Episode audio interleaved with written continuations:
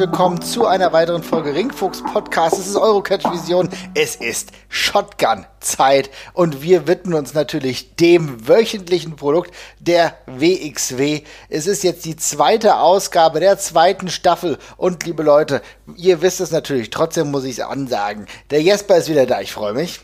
Hallo, hallo. Und die wunderbare einzigartige Luisa ist auch da. Hallo. Und wir starten gleich in die zweite Folge. Und da sehe ich, meine Güte, ich bin ja ein großer Hundefreund. Und was erblicke ich da relativ zu Anfang dieser Folge? Ich erblicke einen Hund. Liebe Leute, was hat es denn damit auf sich? Ja, wer möchte? Jesper? Mach, mach, mach gerne den Anfang. Ich bin, ich bin zu schockiert von den, von den Gegebenheiten, die, die mich da erwartet haben. Das war mir zu dramatisch. Da ja. das, also, Tieresentführung, da ich ganz allergisch drauf. Da hört auch der Spaß irgendwann auf. Ne? Absolut, absolut. Mhm. Äh, obwohl es ist ja nicht das Schlimmste, was einem Hund zugestoßen wäre in Wrestling, äh, glaube ich, bei weitem. Ja. Ähm, denn äh, äh, Robert Dreiskers Hund wurde entführt. Ja, er war nicht, er war nicht mehr zu finden. Er wurde erst eingeschlossen worden im Academy-Gebäude. Aber wer war's? Wer ist der Hundeentführer? Wer ist der gemeine Tierquäler? Also es, es geht äh, direkt diese Folge los mit ähm, einem, ich hätte jetzt fast gesagt Murder Mystery, aber auf jeden Fall mit einem großen Mysterium. In der seelischen Folge Folter. Ist das schon, Folter. Ist das schon der, äh, der Versuch der WXW jetzt auch in die Welle von True Crime reinzukommen? ich erwarte echt so Düdüng in der nächsten Folge. ich, also das hätten wir noch viel, viel länger ziehen können. Robert Dreisker hätte ruhig noch acht weitere Folgen seinen Hund suchen können. Mhm. Detektiv Dreisker. Oh mein Gott, und dann, äh, dann so Interviews und dann sagt er, ja. jetzt ist Schluss mit, dem, mit den Lügen. Wo ist mein Hund? Wie hieß denn der Hund nochmal? Er hat den doch auch immer gerufen. Ich habe den Namen tatsächlich leider vergessen und das, obwohl ich ihm auf Instagram auch folge. Äh, du folgst dem Hund auf Instagram? Nein, 30 aber der, ganze, der, der, ganze, der ganze Account von 30 ist ja nur der Hund. Also insofern ist es. ah ja, ich merke schon. Also bei dir hat's, äh, mangelt es jetzt an, äh, sage ich mal, detektivischen Künsten. Ja, ja ich, ich, war einfach emotional viel zu aufgewühlt. Ich finde das schon ganz schön heftig. Mhm. Da, also, damit hat Norman auch eine rote Linie überschritten für mich, muss ich ganz ehrlich sagen. Also keine Ahnung, Leute mit Limos und sowas überfahren, das ist ja, das ist ja eine eine Sache, aber irgendwie Hunde zu klauen ist schon, ist schon, ist schon next level. Das ist schon gemein. Vor allem gerade gemessen daran, dass Dreisker den Hund sehr frisch hat. Das ist doppelt. Mhm. Du weißt, wie. Extra da, wo es weh tut. Ne? Genau, und wie ja. sehr man dann da, da, da, dran hängt, ne? Gerade in der Anfangszeit. Also, das ist schon eine sehr, sehr fiese Attacke, aber wir wissen, es ist von Norman Harras, der alte Tu nicht gut, der seinen äh, Schindluder jetzt in der letzten Zeit schon wieder getrieben hat und hat, wie wir es alle sehen, äh, mit Avalanche zu tun, beziehungsweise hat auf Avalanche abgesehen, also nicht nur auf ihn persönlich, sondern auch um seine Liebsten. Das ist natürlich nicht so wirklich gut, ne? Aber wie geht's denn weiter?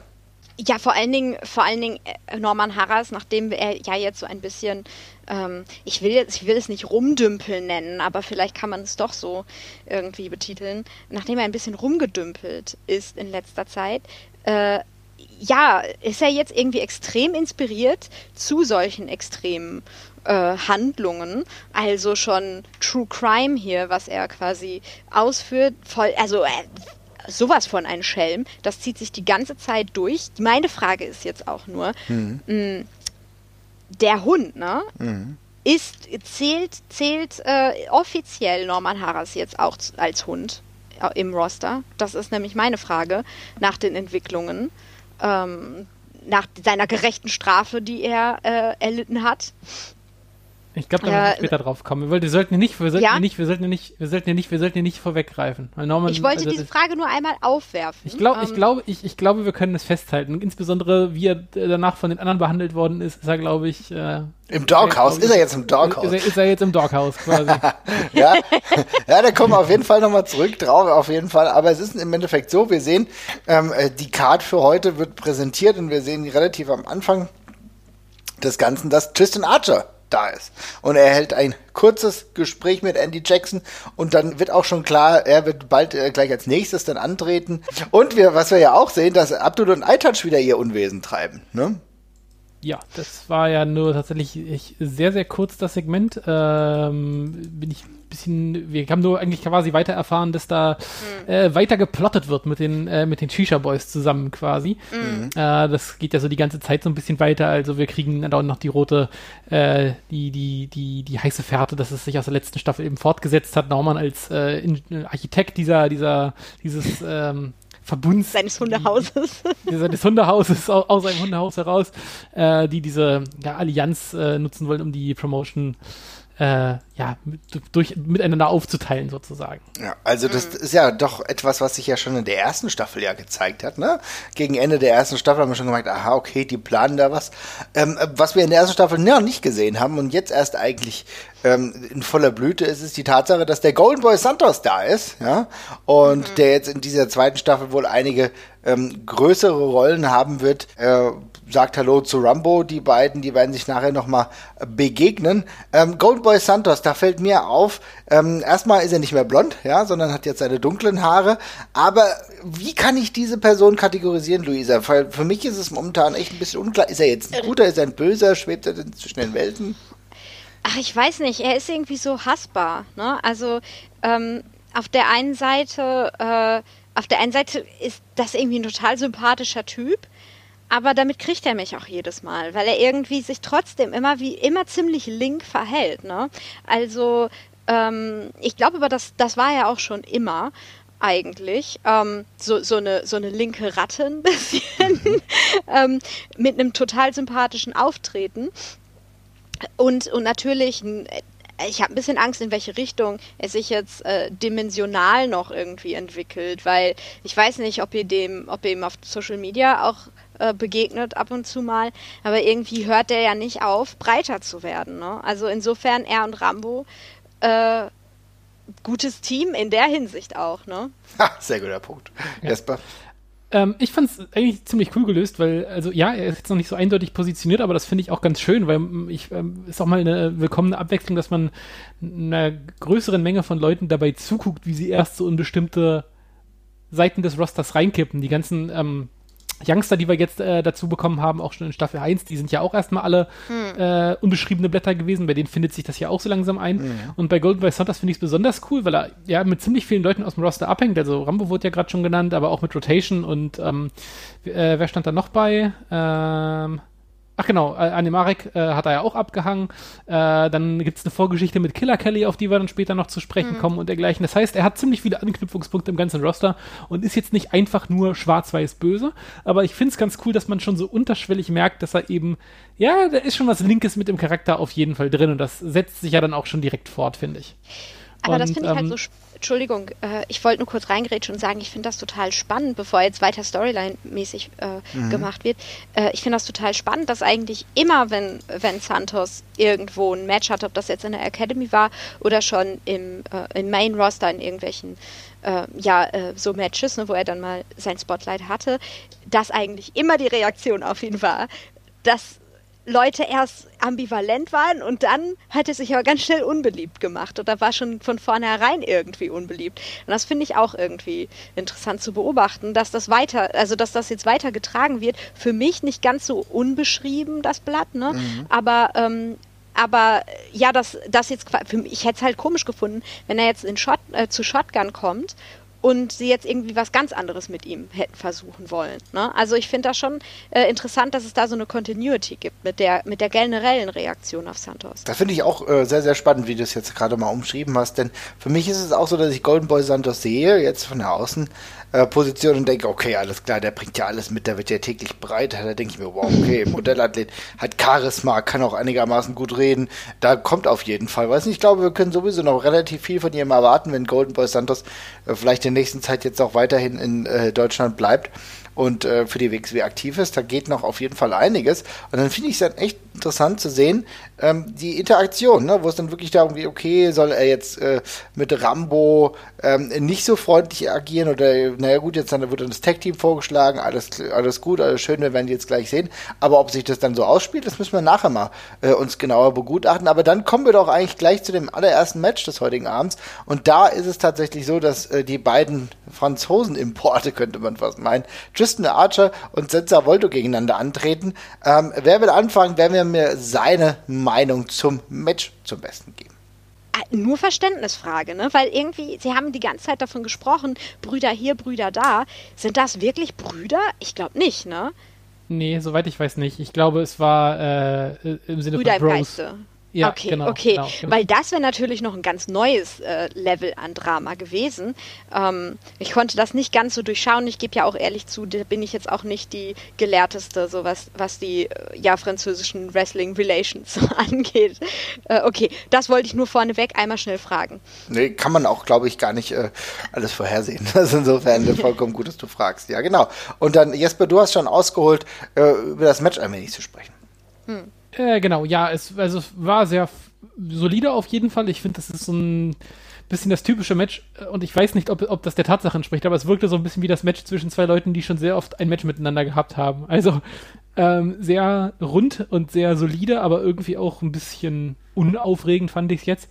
Ähm, sind aber beide, äh, könnten beide auf jeden Fall eine Verstärkung für die WXW sein, haben sie auch hier wieder gezeigt. Gerade Sensor Volto, der glaube ich was mitbringt, was gerade relativ rar ist in der WXW.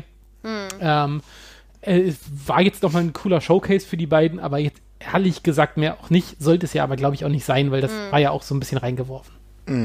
Aber ja, da, da, da frage ich mich aber, ist es jetzt so das Finale jetzt erstmal für die beiden gewesen? Ist es dann der, der, der finale Spot, den die beiden jetzt in der Staffel haben, oder werden wir dich nochmal wiedersehen? Sensa hat ja gesagt, dass es für ihn das erstmal war. Also Okay. er hat ja in einem Interview gesagt, dass äh, er gerade keine weiteren ausstehenden Commitments mit der WXW hat. Äh, und daraufhin wurde nochmal aufgerufen, äh, auf Social Media unter Nennung der Kanäle auch Bescheid zu sagen, wenn man Sensa Volto noch mehr sehen möchte. Was jetzt sicherlich auch nichts ist, was man, was man macht, wenn man nicht noch Pläne mit dem jeweiligen hat, weil ich glaube, die wenigsten werden sagen, nee, den, auf den könnt ihr verzichten, weil der schon ein aufregender und spannender Wrestler ist. Ähm, aber jetzt gerade, ich weiß nicht, ob es vielleicht immer für die Staffel, ob es das vielleicht gewesen ist. Ich möchte hier ganz kurz äh, hervorheben, das, was mir besonders gut gefallen hat. Äh, und zwar, ich achte eigentlich gar nicht so viel darauf, aber das Commentary hat mir, also irgendwann auch, war es auch genug, aber ähm, da hatte ich doch sehr viel Spaß mit den, ähm, mit den ganzen Guillotine-Anspielungen. ähm, weil ich muss hier ehrlich zugeben, so richtig viel liefert mir Tristan Archer nicht. Also ich, Ja. er holt mich irgendwie nicht so richtig ab. Ich gebe auch ganz ehrlich zu, ich habe auch eine Schwäche für Luchadors. Also hat er da auch irgendwie, muss er sich auch noch bergauf kämpfen bei mir. Aber so richtig hat er mich noch nicht abgeholt. Aber irgendwie diese Verbindung mit den, ne, von, von seinem Gimmick, von wegen französische Revolution und es wären Köpfe rollen und so weiter. Ähm, ja, da hat es mich dann doch wieder zwischendurch äh, ja gecatcht so. Ähm, und das fand ich irgendwie sehr gut, das auch im Commentary nochmal mit einzubinden, weil sonst manchmal für mich so die Verknüpfung von ihm als Wrestler jetzt, also außer dass er selbst Franzose ist und der französischen Revolution, ja, die Verbindung war irgendwie nicht immer so ersichtlich für mich. Aber mit, äh, mit der Einbindung im Commentary hat es mir wesentlich mehr Spaß gemacht. Ja, ähm, ich, muss, ich muss dir da auch recht geben, es ist jetzt auch nicht unbedingt der Wrestler, den ich so wahnsinnig gerne sehe vom Typus her. Ähm, ist aber einer von den Wrestlern, die, wo ich sofort verstehe, wenn eine Promotion den haben möchte. Ja, einfach weil den kannst du sowohl an einem Karat-Wochenende hinstellen, weil er solide ist, aber eben auch auf jeder Dorfshow catchen lassen, weil der eben A nach Wrestler aussieht und B sein Gimmick mit dem arroganten Franzosen, was er ja teilweise auch deutlich extremer fährt, als es jetzt hier der Fall gewesen ist, auch einfach sehr gut drauf hat und insofern ähm, ist das ein, das ist so ein No-Brainer-Pick. Also ist jetzt, ich, ich weiß nicht, ob, ob, da- ob das WXW-Publikum, ob sich da viele Leute da die, die Finger nach, nach Tristan Archer lecken ähm, und den gerne sehen wollen, weil er jetzt eben schon eher ein traditioneller Catcher ist, eigentlich, finde ich. Ähm, und wenn, wenn das nicht ist und ich mir Unrecht tue, dann habe ich vielleicht auch vielleicht einfach die falschen Matches von ihm gesehen. Ähm, aber fällt eben so in puncto Spektakularität eben so ein bisschen ab gegen das, was man da sonst sieht. Aber das ist trotzdem in Ordnung. Man braucht eben einfach ein paar grundsolide Leute. Also passt ja im Endeffekt, wenn wir uns darüber im Klaren sind, dass bald der Catch Grand Prix kommt, ja, und vielleicht ist das ja ein Bereich, bei dem er durchaus brillieren kann. Ne? Mal Ja. gucken. Also ich glaube, äh, als solide Akquisition ist das auf jeden Fall keine verkehrte Sache. Ich sehe ihn ja tatsächlich ganz gern. Natürlich müssen in dieser aktuellen Zeit die, Menschen, äh, die Matches nicht zu schnell werden, aber dann passt das schon. Aber gehen wir mal weiter. Ähm, das war das erste Match des Abends und äh, na klar bleibt eines der bestimmten Themen immer wieder, dass Avalanche nach Mila sucht, ne? Den Hund. Jetzt habe ich mal nach dem Namen Ja, geguckt, Mila, ja. Genau, der weg ist. Und äh, wir sehen, dass es zu einem äh, Gespräch kommt mit Nico Schmidt und Emil Sitocci und D Dirty Dragan. Liebe Leute, um was ging es denn da genau? Ja, im Grunde weit, weitestgehend äh, das ähm, Comeback von den beiden und dem Sieg in der vergangenen Woche. Ähm, und dass die jetzt eben als Team quasi zurück gewesen sind. Ein also Reintroduction quasi von Dragan, den jetzt ja vermutlich auch einige jüngere WXW-Fans äh, oder die vielmehr noch also kürzer dabei sind, jetzt vermutlich auch nicht unbedingt kennen. Ja. Ähm, und eben, ja, Emil Zitocci hat einfach den Nihilistenkram gelassen, wie wir das letzte Mal schon besprochen haben. Die sind jetzt einfach wieder beide gute, gute Dutch Buddies hier. Ja, ist alles wie immer. Und äh, das Interview ist relativ unspektakulär und dient dann vor allem eben dem Angriff, der danach kommt durch, durch Isel. Mhm fiese Attacke. Isel ist fiese Attacke. Fiese, man muss echt sagen, dass man Isel tatsächlich weniger im Ring sieht, als außerhalb des Ringes irgendwelche Leute attackieren, oder? Hat ja später ja. auch seine Bewandtnis. Ne? Hat später auch seine Bewandtnis, das ist völlig richtig. Denn die beiden sind, äh, das habe ich jetzt gerade ganz vergessen zu erwähnen, die beiden sind ja offiziell Number One Contender auf die äh, WXW-Bells und äh, wenn man an die ja, doch inzwischen relativ feste Allianz zwischen Isel und den äh, Pretty Bastards denkt, dann macht das natürlich auch Sinn, dass Isel dann eben da mal ein bisschen draufhaut, um halt die nächsten Contender eben auszuknipsen aus der ganzen Geschichte. Mhm. Und äh, genau, das ist ja auch passiert. Boom, boom. Ja, so sieht's aus. Luisa, wolltest du da, dazu noch was sagen oder wollen wir schon zum nächsten Match kommen? Ich fand nur extrem lustig, dass in dem, äh, in dem Interview, das hat mir noch gut gefallen, ähm, es auf einmal auch darum ging, äh, was sagte, ich glaube, Emil sagte das, oder, oder, ist eigentlich auch egal, wer von den beiden. Auf jeden Fall fiel der Satz, die Bastards sind ja ganz hübsch, aber wir sind auch nicht so schlecht und das finde ich auch in Ordnung. Ich finde, das sollte mal gesagt werden. ähm, obwohl natürlich jetzt die Attacke von Isel auch nicht geradezu ja, als, als Schönheitskur äh, gerechnet werden kann. Ich glaube, das ist eher abträglich. So ein blaues Auge oder so hilft nicht besonders. Ach, das macht kantig. Das macht kantig. Ach so. Hm. Ja, und Narben sind ja auch sexy, ne? Also, so, eben drum. Mhm. also ich merke schon, äh, auch die beiden erreichen bald ein neues äh, Level, wenn das so weitergeht. Ja, haben eine andere Sexiness als andere. Aber gut, darüber kann man auch mal sprechen. Warum nicht? Sprechen wir jetzt mal über zwei andere Sexy Beasts, und zwar Alpha Kevin gegen Bobby Guns. Ja, mal schauen, welche Seite ihr euch jetzt da aussucht. Die beiden haben einen, muss man tatsächlich sagen, relativ schnelles Match, oder Jesper? Mhm. Ja, das typische Match, wo man gezeigt bekommt, warum der eine Champion ist und der andere nicht, würde ich sagen. Mhm. Ähm, das war kurzer Prozess macht auch Sinn so, weil äh, ich meine, Alpha Kevin ist jetzt, glaube ich, eher auf, am unteren Ende der, des WXW-Rosters, äh, also karttechnisch an, anzusiedeln. Ähm, ist jetzt wieder ein bisschen prominenter aufgetreten, aber das vor allem im Tag-Team und dass er dann nicht mit dem technisch versierten Champion mithalten muss, ist dann auch völlig in Ordnung und äh, kriegt er eben, wird er eben schnell ausgeknipst. Ist in Ordnung gewesen. Hm. Fandst du es zu schnell, Luisa, oder hat es genau gepasst? Nö, also für mich hat es auch äh, super gepasst, vor allen Dingen, weil mir tatsächlich auch die Dynamik zwischen den beiden gut gefallen hat. Ne? Also mhm. äh, ich, ich bin ja ein großer Fan von, von äh, ja, Arschloch Bobby, so will ich es mal nennen. Und der ist ja auch sehr rausgekommen in dem Match. Ne? Das war ja vor allen Dingen dann auch hinterher so, so besonders knallvoll und knapp, ähm, weil Bobby es doch ein bisschen genervt hat, dass Kevin eben sich nicht schnell hat besiegen lassen. Ähm, und das hat mir gut gefallen. Also äh, Kevin natürlich der, der strahlende, der Good Boy sozusagen, der strahlende äh, Dösbaddel ein bisschen, so, ne? Ähm, kitzelt ja auch immer ganz gut aus den, aus seinen Gegnern dann raus, ja, was, was das im Endeffekt für fiese Möpse sind, so, ne? Und ähm, ja, das fand ich einfach schön. Und da, deswegen musste das Match auch nicht länger sein. Ich fand jetzt auch nicht, Kevin hätte da irgendwie, wer weiß was, für ein 30-Minuten-Match verdient gehabt Ach, oder so. Also ja. hätte ich auch nicht. Ähm, dann ne, nimmt sie auch mit der Aufmerksamkeit irgendwann ein bisschen ab. Also ich fand das von der Länge gut, ich fand die Dynamik schön, äh, hat mir auf jeden Fall Spaß gemacht.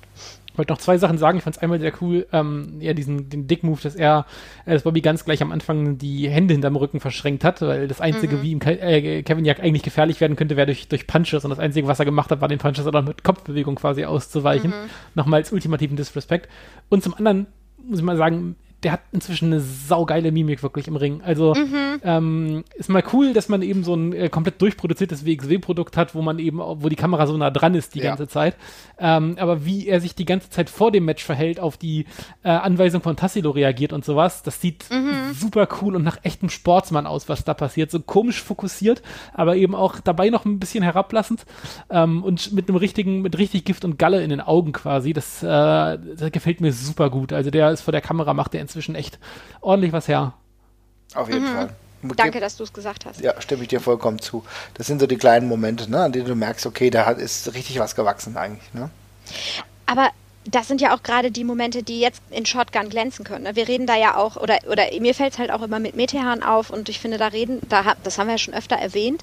Also gerade, dass man jetzt die Ruhe hat und die, die Kameraeinstellungen, ähm, diese Interaktionen halt auch äh, ja, vernünftig darzustellen, sieht mhm. man die überhaupt erst nochmal. Also ich meine, ich bin gerne bei Live-Events, aber je nachdem, wo ich stehe, muss ich ja ehrlich zugeben, sehe ich auch nicht unbedingt, was da an Mimik abläuft. Ähm, und da ist, und dann aber auch in Aufzeichnungen ist das in so einer großen, vollen Halle auch nicht immer so unbedingt gut zu leisten. Und jetzt hat man eben mal die Möglichkeit, das vernünftig in Szene zu setzen. Und es gefällt mir einfach besonders gut, dass diese kleinen Momente uns auch immer wieder auffallen können. Ja, ja definitiv. Stimme ich vollkommen zu.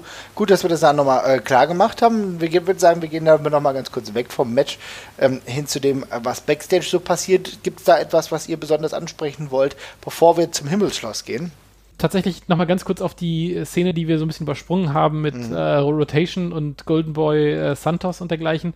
Äh, so die kürzeste stille Post der Welt. Also, ich meine, Rotation hat es gerade ausgesprochen und ähm, Santos in dem Moment äh, sagt da eigentlich erstmal nichts dazu zu der ganzen Geschichte, was eben auch noch so ein bisschen die Linkheit Linkheit dieses, mhm. dieses Charakter so ein bisschen unterstreicht, weil er sagt irgendwie nicht, kannst du doch nicht sagen, kannst du nicht sagen, dass seine Mutter, äh, dass er seine Mutter enttäuscht hat oder dergleichen, sondern er nickt erstmal nur so, ja, ich kann nicht verstehen und eine Szene später rennt er halt zu Rambo und sagt, der hat übrigens Metahans Mutter beleidigt. Also ähm, bisschen dünne, moralisch gesehen. Ja? Gossip Girl Santos, ey. ja. ja, okay. Also äh, gibt es dann äh, das Gimmick für ihn, dass er dann wirklich eher so das Gossip Girl ist, was äh, ein paar oh Probleme nach oben, äh, wie soll ich sagen, nach oben treten lässt, ne? Oh, ich wäre dabei. Mhm, aber gerade wenn wir über die beiden sprechen, also Santos und Rambo werden dann antreten und gegen Stephanie Mays und äh, Fast Time Mudov, bei die beiden, von denen wir jetzt wussten, äh, auch schon aus den letzten Folgen, dass sie zusammen ein Tag Team formen wollen. Das könnte spannend sein, da kommen wir gleich noch drauf mhm. Zu, sprechen. Aber jetzt kommen wir erstmal zum Heavenly Castle, zum Himmelsschloss, liebe Leute. Und äh, Amal ist immer noch nicht da, ja, und ich glaube, so langsam er ein bisschen unzufrieden. Äh, die imaginierte Beziehung von Levaniel und Amal, äh, zumindest äh, wenn man wahrscheinlich eher auf Amals Seite ist, ja. Levaniel sieht das wahrscheinlich nicht nur sehr imaginiert, der ist da wahrscheinlich sehr, sehr klar dabei, aber sie bröckelt so langsam. Tr äh, trotzdem äh, muss es ja auch weitergehen. Und wer ist denn zu Gast im Himmelsschloss, Luisa? Wer war da? Der Norman war zu Gast diesmal. Der hat seinen Weg ins Himmelsschloss gefunden, mhm. ähm, um mit Levaniel über eine ganz neue Art der Beziehung quasi fürs, fürs Himmelsschloss als Thema zu sprechen. Und zwar ähm, ähm, Levaniel, äh, glaube ich, vermisst ja die Liebe in seinem Leben gerade besonders und sucht sie jetzt an fremden Orten im Sinne von, ähm, da werden Beziehungen aufgestellt, zum Beispiel die Arbeitsbeziehung zwischen, ähm, zwischen Norman und der WXW wird hier thematisiert. Äh, da scheint nämlich auch was im Argen zu sein, äh, vermutet Levaniel zumindest. Mm. Und äh, diesmal, äh, ja, er schafft es ja mal wieder, sich quasi um Kopf und Kragen zu reden. Ähm, das gehört ja schon mittlerweile dazu. Man sollte meinen, als Talkshow-Host würde, es, würde erst so langsam, würde ihm das nicht mehr passieren. Aber auch hier redet er sich um Kopf und Kragen. Ähm, aber äh, er kommt nochmal äh, davon, mhm. denn es kommt ähm, ein Überraschungsgast noch dazu. Oha, der Überraschungsgast, wir kennen ihn alle, namens Robert Reisker, Jesper. Ja, wunderbar. Ich, ich finde es übrigens auch sehr schön, was Luisa gerade angesprochen hat. Seitdem äh, Levanel sein Liebeskummer hat, äh, geht er so völlig off the rails und schafft es überhaupt nicht mehr darauf zu achten, dass er die Gäste nicht anpisst. Also wirklich, ja, ohne Mist. Es ihm schlecht geht, hat er wirklich gar kein Gespür mehr dafür, was er sagen sollte und was nicht. Äh, ja, aber wie schon richtig gesagt, er wird dann quasi von ähm, Robert Dreisker äh, gerettet, der einschreitet, mit einer Dose Hundefutter bewaffnet und äh, eben Rache für seinen Hund quasi fordert an der Stelle. Vollkommen zu Recht auch. Also endlich mal ein äh, richtig guter Grund, auch mal ein bisschen Rache üben zu wollen. Ja, wie hat sich dann die ganze Sache dann ausgespielt? Findet statt. ähm, es kommt doch sogar noch ein Überraschungsgast dazu. Äh, nämlich Papa Andy, äh, ja. Promotion Papa Andy kommt hinzu, denn das ganze Match muss ja offiziell auch angesetzt werden. Mhm. Ähm, das kann ja nicht einfach nur der Robert bestimmen oder Levaniel jetzt sagen, mir geht schlecht, deswegen muss äh, Norman jetzt auch leiden, gegebenenfalls. Mhm. Aber das Ganze beruht ja darauf, dass Norman Harras sich äh, ja missachtet fühlt von allen eigentlich. Mhm. Vorne ran. Ähm, äh, absolut Andy auch, der ihm Matches verspricht und letztendlich auch liefert insofern, mhm. aber nicht das, was sich Norman eigentlich vorstellt. Er will ja, also er hat ja überhaupt Robert so schikaniert, weil er gerne ein, ein großes Match haben möchte und sich auch ein bisschen mehr zutraut vielleicht, als er letztendlich stemmen kann. Mhm. Ähm, und das bekommt er dann ja auch nach der Provokation durch das Kit, durch das Hunden, Hundenapping. Mhm. Ähm, bekommt er nämlich ein ganz wildes Match vorgeschlagen von Robert. Und zwar, Robert wetten das, ne, dass er, ähm, äh, er wettet, dass ähm, er es schafft, Norman in fünf Minuten zu schlagen in einem Match. Und wenn er das schafft, dann ähm, der Wetteinsatz ist, äh, Robert, ach Robert sag ich schon, Norman muss dann das Hundefutter essen. Daraufhin ist Andy höchst begeistert und äh, gibt das grüne Licht. Was, warum wundert mich nicht, dass, äh, dass unser absoluter Andi äh, so für Fäkalhumor zu, zu haben ist? Also irgendwie, äh, das war jetzt echt kein Wunder tatsächlich, ne? War das nicht sogar das Argument? Hey Andi, du findest doch irgendwie Quatsch gut und äh, findest das bestimmt lustig. Willst du es nicht Ich muss da jetzt an jemanden in Schutz nehmen. Er kann nicht der Einzige sein, der da drauf gestanden hat, weil kaum war das Match angekündigt, gab sofort die Matchgrafik mit dem Hundefutter. Den muss er jetzt auch bereit gelegen haben. Das, das hatte schon irgendwer auf Wiedervorlage bei der WXW. Ich weiß nicht, ja, wer, wer das wir fragen uns ja dauernd, was Andi da eigentlich immer macht, ne, wenn er mit Siri redet in seinem, äh, in seinem Büro. Und vielleicht macht er, wir wissen ja auch, Andi ist selber großer Photoshop-Künstler und ähm, oder Paint-Künstler eher. Und äh, wahrscheinlich sitzt er da halt und macht äh, Match-Grafiken ähm, für eventuelle seltsame Stipulations oder so. Wer weiß, was der noch alles in der Hinterhand hat. Ja, sehr gut. Also das werden wir dann auf jeden Fall noch sehen. Äh, es gibt einige weitere ähm, Rückblicke bzw. Szenen im Backstage-Bereich. Es gibt unter anderem eine Vignette mit Killer Kelly. Und wir kommen dann zu einer Recap und zwar der Situation um Marius Alani, Jens Simmons. Ähm, die einen oder anderen werden es gesehen haben, äh, was in Kutnolz passiert ist, denn da hat das Tag-Team der beiden ja nicht wirklich gut funktioniert. Nee, kann man so sagen. ähm, Norman, ach Norman sag ich schon, Marco, äh, Marius und Jörn äh, geben ja irgendwie kein besonders gutes äh, Team ab. Aber die hassen sich ja auch. Die haben sich ja auch schon irgendwie die ganze Zeit gehasst. Ne? Ähm, ich frage mich, ob das an der ähnlichen Frisur liegt, ob das daher kommt oder allerdings, wer kann Marius schon leiden, so nach dem Motto. Mhm. Da hat es ja schon die ganze Zeit gekriselt und dann mussten sie auch noch ein Tag-Team abgeben, das überhaupt nicht gut hingehauen hat im Endeffekt äh, muss man ja sagen, es war kalkuliert, ja, also äh, war, mhm. war einem gleich klar, was passiert. Ich meine, so war ja auch der Aufbau des Matches zuvor, dass äh, jeder war der des anderen Secret-Partner, ja, und dann war schon klar, dass das nicht so gut funktionieren kann. Ja, genau, natürlich gegen auch ein Tag-Team, was eingespielt ist, nicht umsonst den Tag-Team-Titel hält. Also insofern, äh, ich glaube, da werden wir noch die ein oder andere Konfrontation sehen, Jesper. Ja, auf jeden Fall. Ähm, es, geht, es ist ja auch da drin gemündet, dass äh, die beiden ein bisschen äh, drüber äh, fabuliert haben, wer denn jetzt gerade der Dominantere von den beiden sei. Ähm, Jörn hat sich ja in seinem letzten Outing sehr krass äh, gezeigt und seinen Gegner sofort weggefrühstückt tatsächlich. Ähm, Ani meint hingegen, ich habe aber die bessere Siegesserie. Ja, kommt dann das Argument, das hätte aber vor allem gegen Rookies. Ähm, und daraufhin ähm, einigen sich die beiden eben darauf, dass Ani quasi den nächsten Gegner für Jörn Simmons aussuchen äh, dürfte. Er hätte da angeblich auch jemanden im Sinn, aber es wird ja noch nicht verraten, wer das ist. Mhm. Ihr könnt jetzt noch raten, aber wenn ihr es noch nicht gesehen haben solltet, wir werden es nachher aber auf jeden Fall auflösen und wir kommen dann. Sorry, wir haben eine, kleine, wir haben eine Kleinigkeit übergangen äh, und zwar ähm, sind die Pretty Bastards weiterhin kampflos Champions und äh, Norman kriegt sehr viel Lob dafür tatsächlich, weil er das eben eingefädelt hat. Mhm. Die beiden haben nämlich absolut gar keinen Bock zu kämpfen, was ich mal eine sehr schöne willkommene Abwechslung finde für, für, für, für einen Wrestling-Champion, der einfach wirklich so absolut dargestellt keinen Bock hat. Es geht auch nicht darum, nicht gegen jemanden Bestimmtes zu kämpfen, auf vor dem man Angst hat, sondern einfach überhaupt keinen Bock auf dieses scheiß Catchen die ganze Zeit. Und äh, die sind dem, dementsprechend sehr, sehr happy, als Norman kommt und sagt, ey, Emil Citocci hat gesagt, er tritt nicht ohne Dragan an. Äh, der hat das Handtuch geschmissen. Gibt sogar Küsschen für Norman. Äh, Maggot sagt, er hat es immer gewusst, dass es der beste Mann ist. äh, und ja, es ist Normans erste Sternstunde in dem konstruktiert, tatsächlich, nachdem er das eingefädelt hat. Insofern, good for him. Es wird Das nicht lange Zuckerbrot andauern. Vor Das der Zuckerbrot. Peitsche nachher. Ja, es kommt gleich sehr viel Peitsche, genau. Es kam auch davor schon viel Peitsche, aber Ja, mal ein ja. kleines Zuckerbrot zwischendurch, ne, für die Stärkung. Ja, also ich muss halt auch sagen, diese ganzen Interaktionsmomente, die dann äh, zwischen Haras und The Pretty Buster stattfinden, das macht schon viel Freude zuzusehen. Äh, Ja. Das war unsere Erziehung. Was haben sie Ja, gesagt? genau, genau. Wenn du so eine Erziehung bekommst, dann kannst du dich freuen, wenn du überhaupt geradeaus laufen kannst, ja. Aber gut. Alles ein bisschen relaxter dort. Aber gut, kommen wir jetzt mal ganz kurz zu dem Match. Ähm, Rambo und Golden Boy Santos gegen Fast Time Moody und Stephanie Mace. Luisa, wie hat dir gefallen? Was hast du mitgenommen von dem Match? Ich fand es ziemlich, also ich fand ziemlich gut. Mir hat es tatsächlich richtig viel Spaß gemacht. Ich habe hier nämlich öfter mal aus, äh, mehrere Ausrufezeichen scheinbar verwendet ähm, in, meinen, in meinen Notes, die ich mir auch immer mache, schön brav. Ähm, so, ich schaue mal einmal nach, was ich hier nach, äh, was ich mir aufgeschrieben habe. Äh, äh, äh, äh.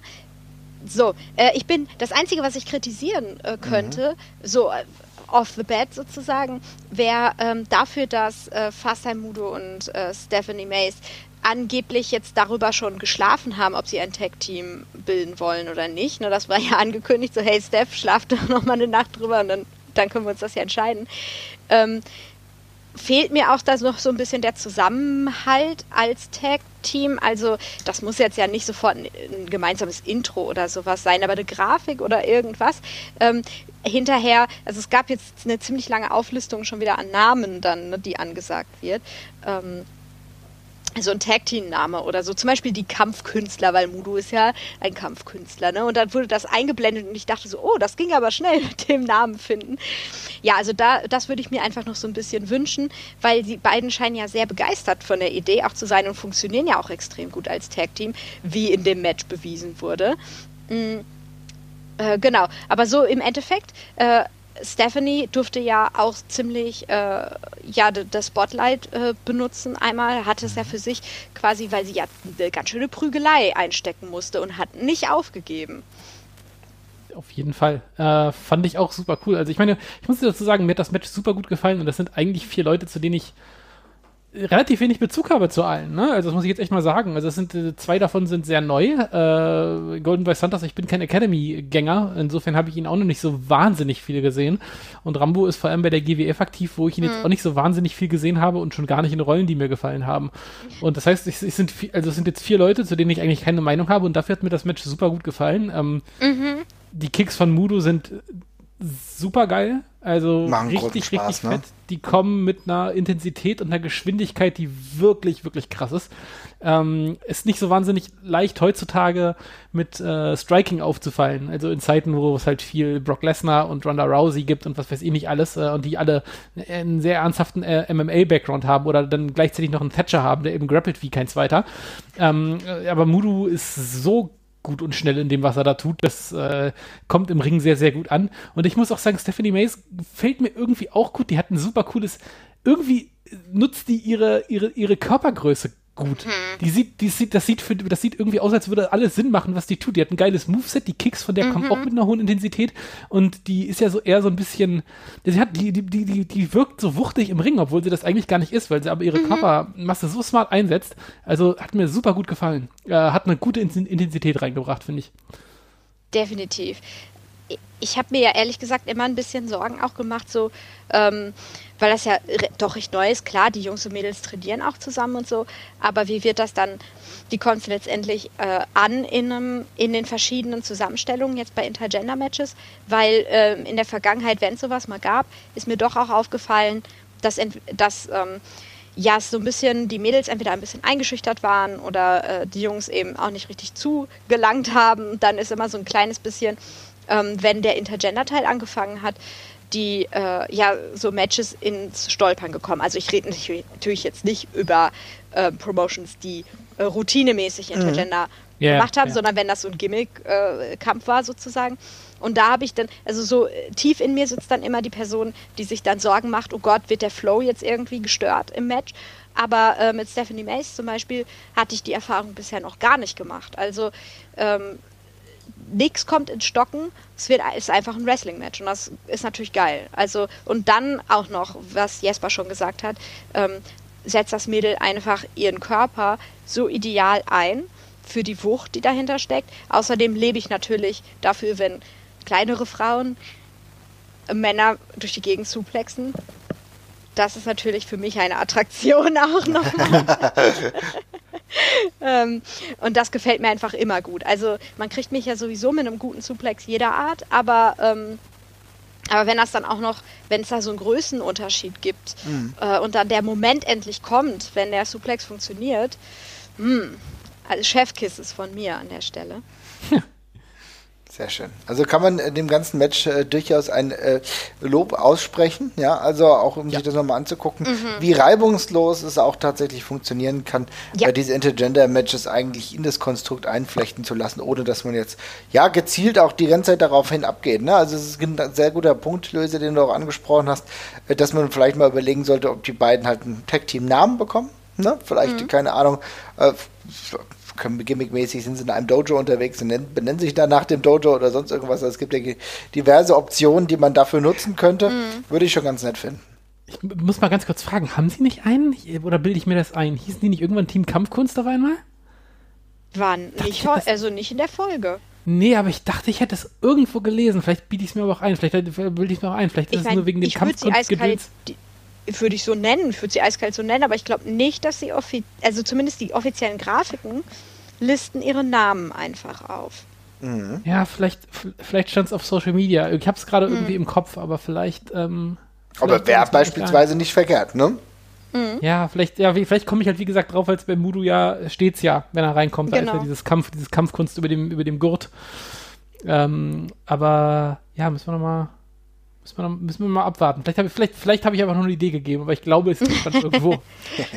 Gut, werden wir nochmal gucken. Und dann sehen wir noch kurz ein Interview ähm, mit Sensa Volto. Sensa Volto mit seinem Buddy, ja, kann man mittlerweile schon sa äh, sagen, Andy Jackson.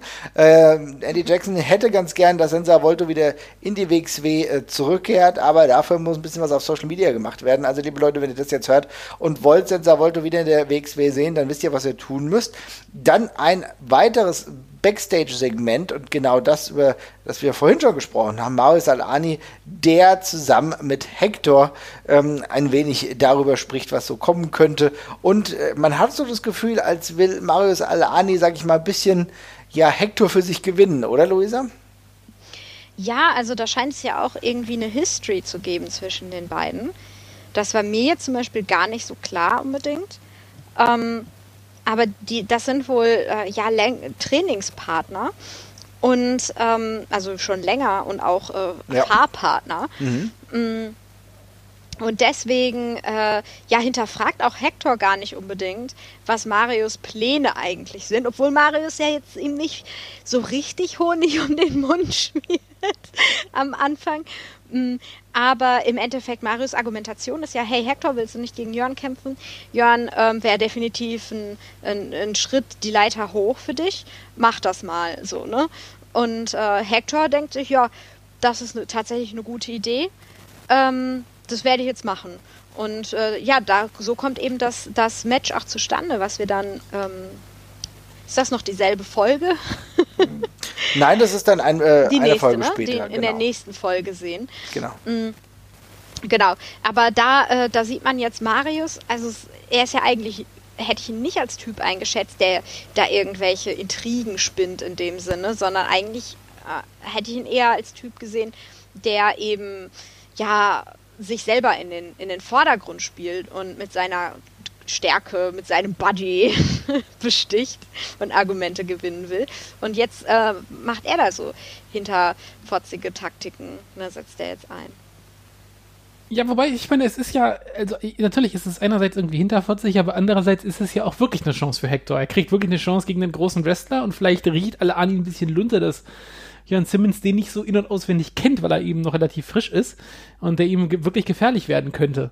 Also insofern, es ist so ein zweischneidiges Schwert. Einerseits macht das aus niederen Beweggründen, aber andererseits, ich habe auch das Gefühl gehabt, Hector hatte so eine gesunde Distanz zu ihm in dem Moment, in dem Segment. Also es war, er ist so ein bisschen auf die Bremse getreten, aber meinte so, danke, ich mach's aber. Ähm, aber ich fand ich cool umgesetzt. Also ähm, es wirkt recht vielschichtig dann doch. Meinst du, also meinst du dann, äh, Hector und Marisol Ani sind tatsächlich irgendwie Kumpels dann so? Also, äh, ne, Thema Freundschaft hatten wir ja schon öfter mal besprochen. Und ähm, Marius ist ja ganz klarer äh, Bösewicht in dem Falle, während Hector ähm, ja irgendwie so beides ein bisschen bespielt. Ne? Und das fände ich irgendwie auch wieder spannend, wenn die beiden da so aneinander geraten, ab und zu sich irgendwie auch helfen und miteinander zu tun haben und die Freundschaft die, also Hector fällt es ja tatsächlich schwer, das Wort Freundschaft zu benutzen, aber Ja. äh, die Bekanntschaft zwischen ihnen äh, doch irgendwie eine Rolle spielt. Ja, Ja, die beiden haben ja, die beiden haben ja erstmal History miteinander. Die waren, glaube ich, beide damals bei, ähm, bei Dingens, bei, ähm, bei der Alex Wright Liga. Genau. Ähm, Ja. NEW, genau. Da sind sie zusammen relativ viel angetreten, haben da, glaube ich, auch eine ganze Zeit lang zusammen quasi ge gemain-eventet, sage ich jetzt mal. Die waren auf jeden Fall beide relativ weit oben in der Karte die ganze Zeit. Ähm, insofern macht es schon Sinn und ja, ich habe so ein bisschen das Gefühl, Storyline-mäßig ist man mit Marius also, äh, Ani ja vielleicht nie befreundet, aber man muss nicht unbedingt ein Problem mit ihm haben, wenn man ihm nicht in die Quere kommt. Das ist jetzt nicht der schlecht gelaunteste Mensch in der Promotion, sondern eben einfach ein Arschloch, aber der hasst jetzt nicht jeden. Das ist so der Dra- das ist so ein bisschen der Spirit, den ich bekomme. Und dass sie sich eben schon lange kennen und sich bisher nicht gekabbelt haben, ist erstmal gut. Ja, also ich glaube, da kommen wir ja eh noch mal drauf zu sprechen, weil wir es ja dann auch in der nächsten Folge dann noch mal merken. Da geht es ja dann auch um das Match.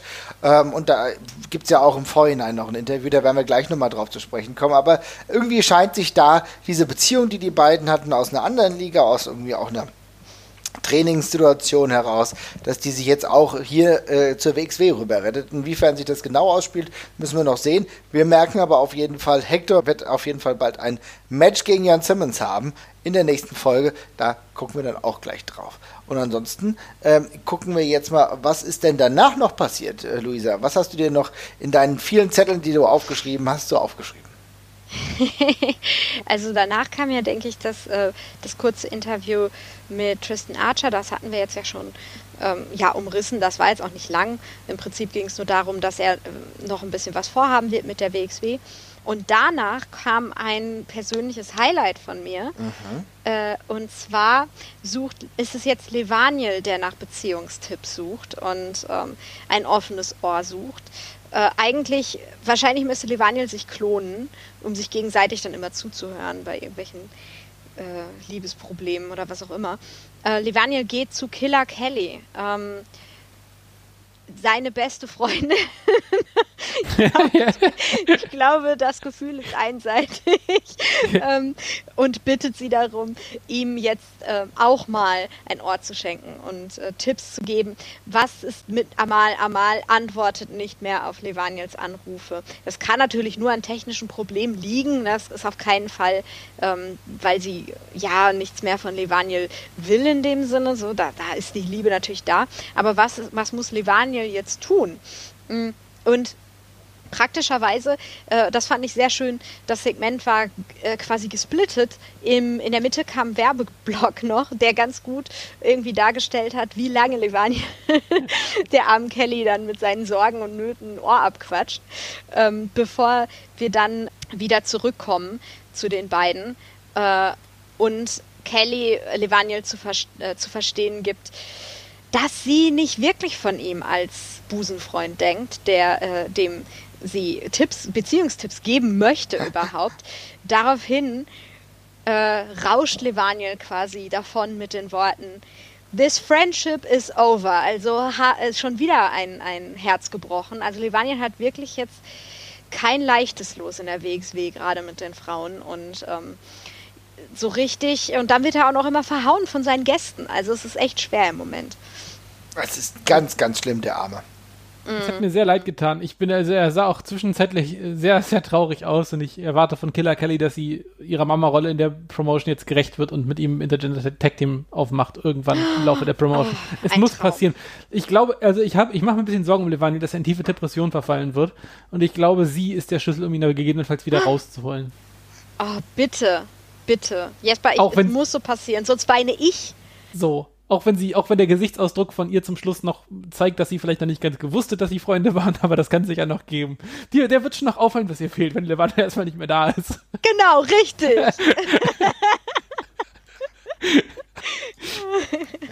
Richtig Was? absurde Mischung. Kann Ja, ich mir aber wenn- tatsächlich ganz gut vorstellen, ja. Ja, was ist, wenn, wenn ihr jetzt irgendwie mal langweilig wird oder so, dann kommt keiner einfach reingelatscht So, und exakt. quatscht den Ohr ab. Was ist, Ja. wenn ihr Podcast nicht mehr geupdatet wird, den sie so gerne hört beim Arbeiten? Wer quatscht ihr dann halt, ne, in, in, in die Ambi ins Ambiente? AJ ist auch nicht da. Da muss man schon gucken, was man da macht. Richtig, ja, so. Liebe für Levaniel ist mein neuer, ist meine neue Kampagne. So, also, liebe Leute, die neue Hashtag-Kampagne. Hashtag Liebe für Levaniel. Vielleicht muss Killer Kelly da doch jetzt mal ein bisschen aktiv werden. Aber ich denke, das ist eine ganz gute Idee. Wir kommen dann zu einem weiteren Segment, und zwar äh, einen weiteren Teil der Mike Schwarz Road Movie oder der Dokumentation. Ja.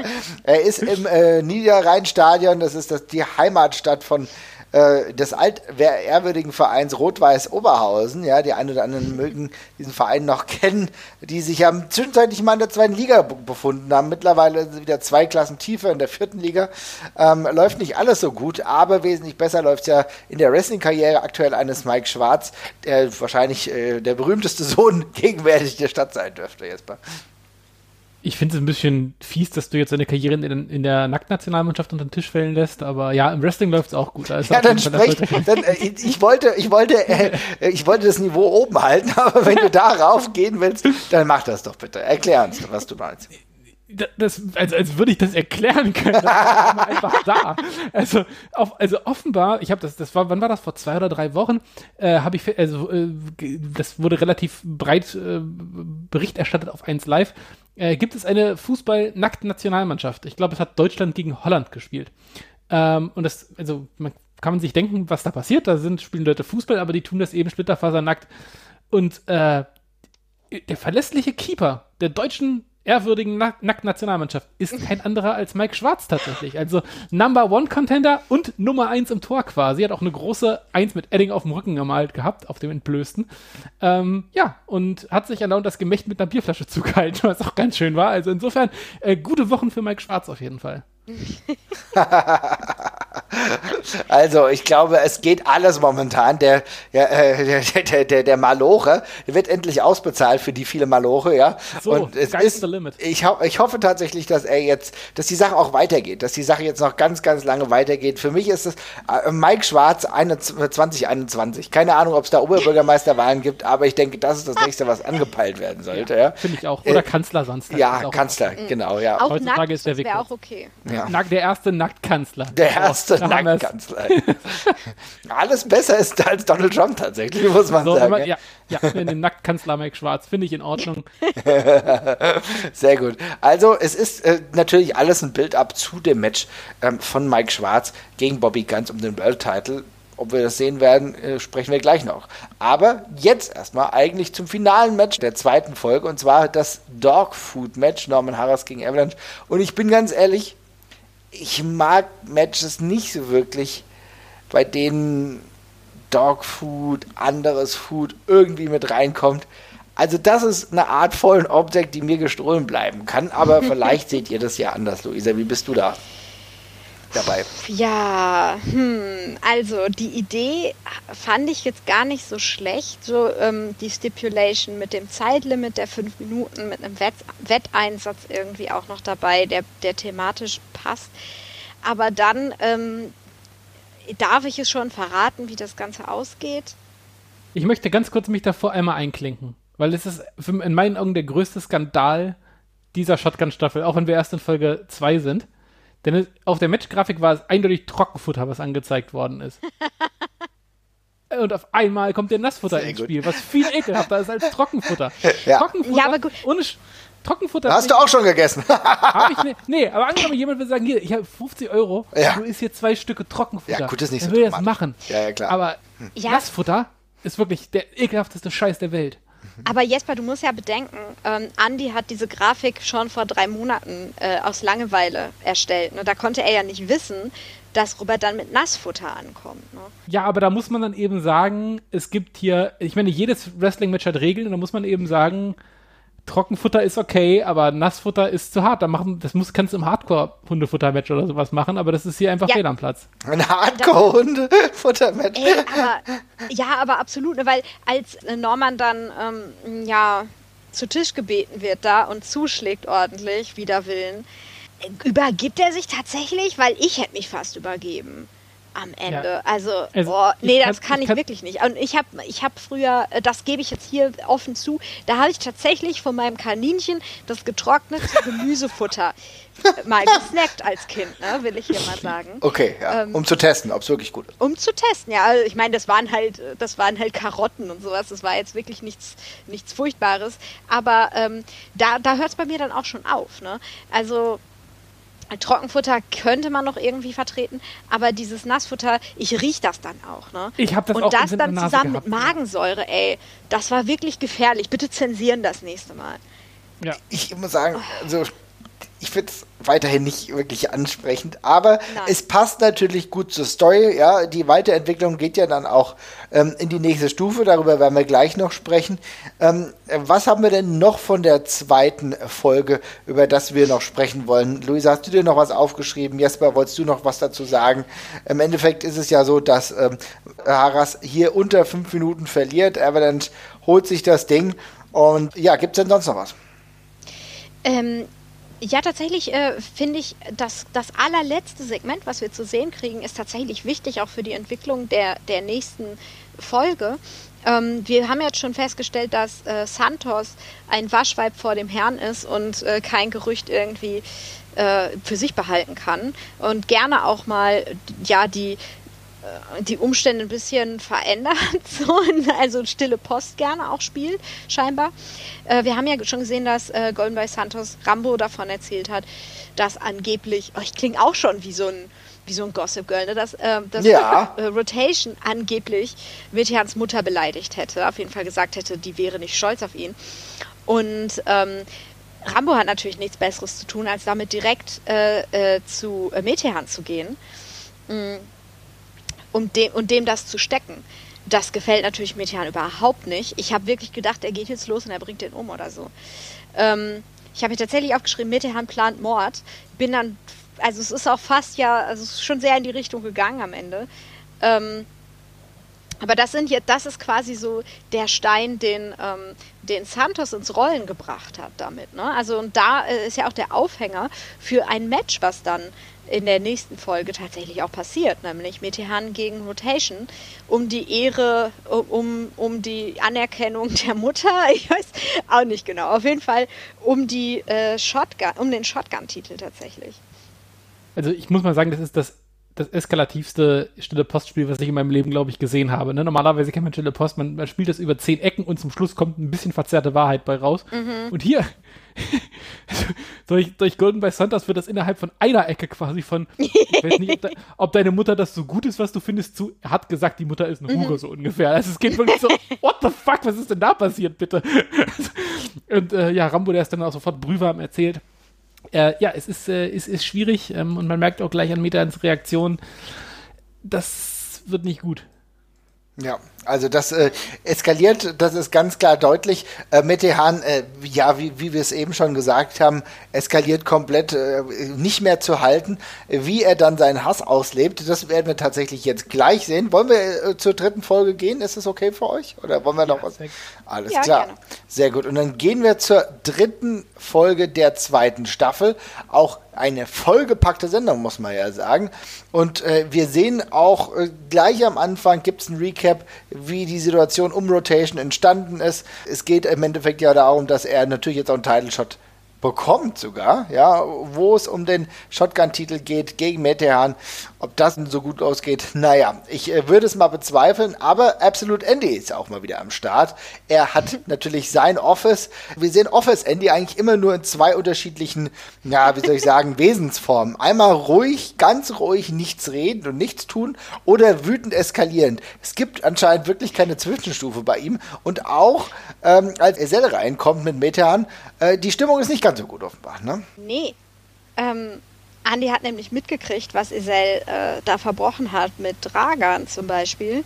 Ähm, und nicht nur, nicht nur hat er jetzt so einen zeternden Metehan da am Rockzipfel hängen, er, er, möchte jetzt ja auch mal seine Arbeit tun tatsächlich als sportlicher Leiter und suspendiert äh, äh, Abdul und Aitach. Ähm, die beiden, habe ich das richtig verstanden? Die dürfen nicht mal mehr die Halle betreten?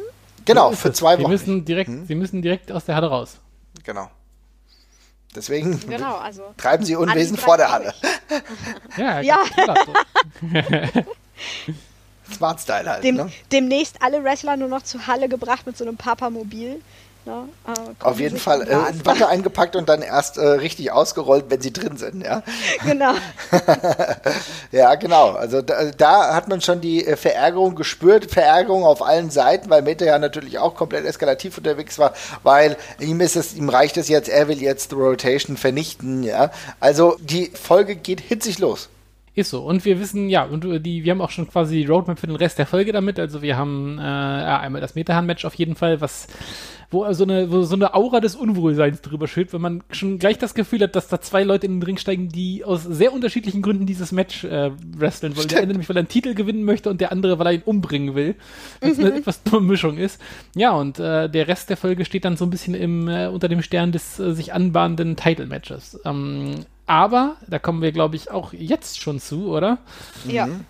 Äh, das wird in der Form augenscheinlich nicht so stattfinden, denn äh, auch wenn Isel quasi der Halle verwiesen wurde, äh, Parkplatzverbot haben sie offenbar nicht. Äh, denn da stehen sie und lauern dann leider Mikey auf. Und da gibt es dann ein bisschen was auf den, auf den Arm richtig brutale Attacke. Ja, und da habe ich mich erinnert gefühlt an die alten Catch-Klassiker, ja, die WCW-Zeiten kann man sagen, denn das Auspuffrohr ist wieder in Erscheinung getreten so. und hat sich diesmal, es ist der gleiche Tatort tatsächlich, ja, ich weiß nicht, ich glaube, es war damals bestimmt auch schon Oberhausen, auf jeden Fall gab, ist das finale Match ähm, ja dann auch in Oberhausen gewesen und erneut äh, wird ein wichtiger Wrestler mit äh, Mike Schwarz mit dem Auspuff angegriffen. Furchtbar, oder? Ja, da wird ja äh, die Schreie des Mike Schwarz, ne? Die muss man aber noch bis in, in die nächste Nachbarschaft gehört haben. Die waren ja markerschütternd. Ähm, fand ich auch gut, dass, ähm, dass die Stimme aus dem Off auch direkt sagte, die Hand ist gebrochen, ich sehe das, ich höre das. ähm, und ja, äh, das quasi erstmal ist gar nicht klar, ob das, ob das Titelmatch überhaupt stattfinden kann am Ende. Ne? Nee, es ist lange Zeit nicht klar. Genau. Während ich mich zurückerinnert habe an die Fehde zwischen Berlin und Tom Gerhardt, ja, wie gesagt, ich habe nochmal nachgeguckt, es war tatsächlich äh, Ort des Geschehens auch äh, in Oberhausen. Also man knüpft an die jüngere Catch-Geschichte an. Ja? Aber äh, was wir noch auf jeden Fall vergessen haben, davor ist die Tatsache, äh, dass ähm, Haras ja mittlerweile nicht mehr ganz so gut bei seinen Boys ankommt, ja, auch wenn er viel Gutes für sie gemacht hat. Es ist tatsächlich so, wenn du einmal Hundefutter frisst, dann bist du nicht so wirklich wohl angesehen, Luisa. Ne? Hm, obwohl er soll sich ja nicht so anstellen, das ist ja auch nur, ähm, das ist ja auch nur ein bisschen Foppen, Fopperei, ne, da, also ganz ehrlich. Nein, aber ich rechne jetzt fest damit, das habe ich mir nämlich direkt aufgeschrieben, ähm, mh, hm, da, äh, dass ich mir mal echt Gedanken mache. Also, oh Gott, jetzt stelle ich mich hier schon wieder im völlig falschen Licht da. Aber vielleicht sollte man sich äh, Gedanken darüber machen, ähm, was denn Norman Harras Persona wäre. Weil ich glaube, das Gespräch ist definitiv angesagt. ähm, vor allen Dingen, wenn ihm jetzt demnächst sogar ein Halsband dann umgelegt wird im Ring. Ähm, da müsste man sich auf jeden Fall mal irgendwie was einfallen lassen. Man weiß schon mal Hund, ne? Aber also bitte äh, für, für, für, jede, für jeden Vorschlag ne, ist mein Ohr offen und mein Auge auch. Ähm, Wirklich? Das wäre ja mal was. Ja, Kannst du das nochmal kurz erläutern? Das würde mich mal interessieren. Kannst du mal Leute, äh, Leute für die drei, vier Leute oder vielleicht äh, auch mehrere, äh, die nicht wissen, was da, äh, eine Persona ist? Ich erkläre das garantiert nicht. äh, naja, eine anthropomorphe, also eine Persona ist ja im Prinzip die anthropomorphe äh, Tier, Version von einem selbst. Also wenn ich, wenn ich mich als Tier irgendwie, das, man kriegt ja immer schon bei Vorstellungsspielen die Frage, wenn du ein Tier wärst, wer, welches wärst du? Ne? Und dann kann man sich überlegen, äh, gut, äh, keine Ahnung, was ist mein Lieblingstier, was ist mir tatsächlich am ähnlichsten oder ne, von welcher Seite man das Ganze angehen möchte. Nur muss man sich jetzt überlegen, dass das Tier auf zwei Beinen steht. Äh, das ganz und natürlich auch manchmal Klamotten trägt oder äh, coole Schwerter besitzt oder was auch immer, ähm, dass das Ganze jetzt noch Teil einer, einer Sub-Community sozusagen ist. Das lasse ich jetzt mal erstmal außen vor. Das ist aber das ist ein Thema für sich. Dann kann man einen eigenen Podcast drüber machen. Auf jeden Fall würde mich einfach interessieren, Hund Norman Harras. Ne, gebt mir mal, zeichnet das mal. Also äh, bitte auf dem äh, Notebook, auf dem Heft, auf dem Schulheft, auf dem äh, äh, auf dem Kritzelblock, auf Paint, ich nehme alles. Ne? Äh, ich finde das, sehr, find das sehr lustig. Ich finde, da muss man sich halt vorbereiten, weil die Transformation äh, hat ja jetzt erst begonnen. Ne? Mhm. Finden auch übrigens seine, seine Familienmitglieder, die, die anderen Shisha-Boys, äh, sind ja auch sehr kreativ, was die Hundepanz angeht. Also die ja, sind bereit auf jeden Fall. Mhm. Und offenbar ist diese Entwicklung auch nicht mehr, ist nicht mehr aufzuhalten. Also ich, äh, gefühlt, gefühlt gibt es, gibt es für die anderen Jungs da nichts Schlimmeres, als jemals als, als Hundefutter gegessen zu haben. Ja. Also, ja sie sind sich ja dermaßen einig. Ich glaube, ich glaub, der Satz fällt, wie willst du dich da jemals von erholen? Wo ich mir auch gedacht habe, okay, es war jetzt ein bisschen blöd, aber es ist jetzt auch nicht, also man kann, man kann davon schon zurückkommen. Also im Wrestling sind Leute von Schlimmerem zurückgekommen, ne? Das müssen wir auch mal ganz klar festhalten, ja? Tatsächlich, also ich glaube, es sind Leute im Roster, die Schlimmeres gemacht haben. Insofern ja, Leute, mir kommt hier gerade noch ein, ein ganz erleuchteter Gedanke, ne? Also Persona hin oder her, aber vielleicht ist das Ganze auch, ne, äh, ist das Ganze einfach auch eine Anlehnung an die Metamorphosen, an Ovids äh, äh, alten Text. Also wir befinden uns hier dann tatsächlich bei einer klassischen Erzählung ne, äh, des Norman Harras. Die Verwandlung des Norman Harras in, Oha. ja, in eine andere Gestalt, in ein anderes Wesen. Also es ist ja so, es kann auch lang nicht mehr weitergehen, zumindest. Insofern, dass die äh, ihn so jetzt auch ganz schön hänseln. Also da bekomme ich ja mittlerweile, auch wenn ich ihn überhaupt nicht mag, auch schon ein schlechtes Gewissen. Ja, also ja, die, sind, echt, die sind schon sehr, sehr fies, muss man sagen. Hm, hm. Aber es ist ja auch so ein bisschen vielleicht äh, Strategie, ähm, Norman Harras mehr, noch mal mehr einzubinden, weil ich rechne ja jeden Moment damit, dass Norman Harras sagt, Leute, wisst ihr was? Wenn ihr nicht nett zu mir sein könnt, dann gehe ich jetzt auch, ne? Weil er kriegt ja wirklich, die lassen ja kein gutes Haar an dem armen äh, Jungen. Ähm, aber der Moment kommt ja immer nicht. Ne? Also er wird irgendwie drei, drei Schritte äh, nach vorne äh, oder einen Schritt nach vorne gelobt und direkt drei Schritte wieder zurück gemobbt. Ne? Und äh, für den einen Schritt Lob nach vorne äh, hängt er sich ja aber trotzdem immer noch dermaßen rein in diese ganze äh, Diplomatiegeschichte mit Esel. Ähm, vielleicht geht ja die Strategie auf. Ähm, Habe ich auch übrigens gehört, passiert auch in Kulten, in Sekten, ne? so, eine, so eine Zuckerbrot- und Peitsche-Strategie. Ja, ja, ja du wirst dich mm, Also ist vielleicht gar nicht so doof, ne? Mhm. Ja. Ja, ich mache mir ein bisschen Sorgen, weil also, wenn man Leute so behandelt, dann werden sie entweder äh, schwerst, schwerst depressiv und traurig oder sie drehen durch. Und ich weiß nicht, in welche Richtung das geht. Und ich glaube, ich habe ein bisschen Angst, was mit Norman Richtung Staffelfinale passiert.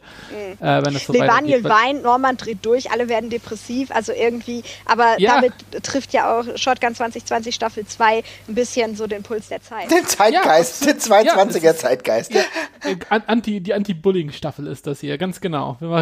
Ich warte noch auf Andys Burnout, ne? Ja, genau. Die, die Mental Health Staffel ist. Sehr gut. Ja, also, äh, ich denke, wir sehen, was das machen kann und auch äh, hervorrufen kann. Da müssen wir, müssen wir alle ein bisschen aufpassen auf unser Norman Harras, äh, weil lang mhm. geht es so nicht weiter.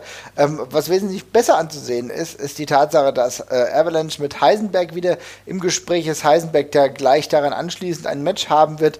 Ähm, man merkt, äh, Avalanche hat noch so ein bisschen was zu tun mit äh, den Angriffen auf seine Person, aber es geht schon langsam ein bisschen besser. Es ist der übliche Chat, ähm, im Trainingsbereich. Ich finde, dass äh, wir haben schon so oft positiv darüber gesprochen. Wir wissen ganz genau, äh, dass das eine super Sache ist, wo es auch darum geht, vielleicht so ein bisschen einen Matchplan zu besprechen, Jesper. Ne? Mhm. Genau, äh, die logische Fortsetzung von dem, was wir schon die letzten Male immer wieder besprochen haben. Das äh, gibt dem immer wieder diesen sportlichen Anstrich, der, der, der passt sehr gut und hebt dann so einzelne Momente im Match auch mal hervor und gibt dem im Nachhinein auch oft eine Logik erst, also ganz viele von diesen Wrestling-Spots, die man eben einfach so kennt. Hier ist mit dem, äh, später dann mit dem Top Rope, wo man nochmal drüber spricht, äh, aber auch hier eben davor im Ring die, Tak die Taktiken einmal durchgeht.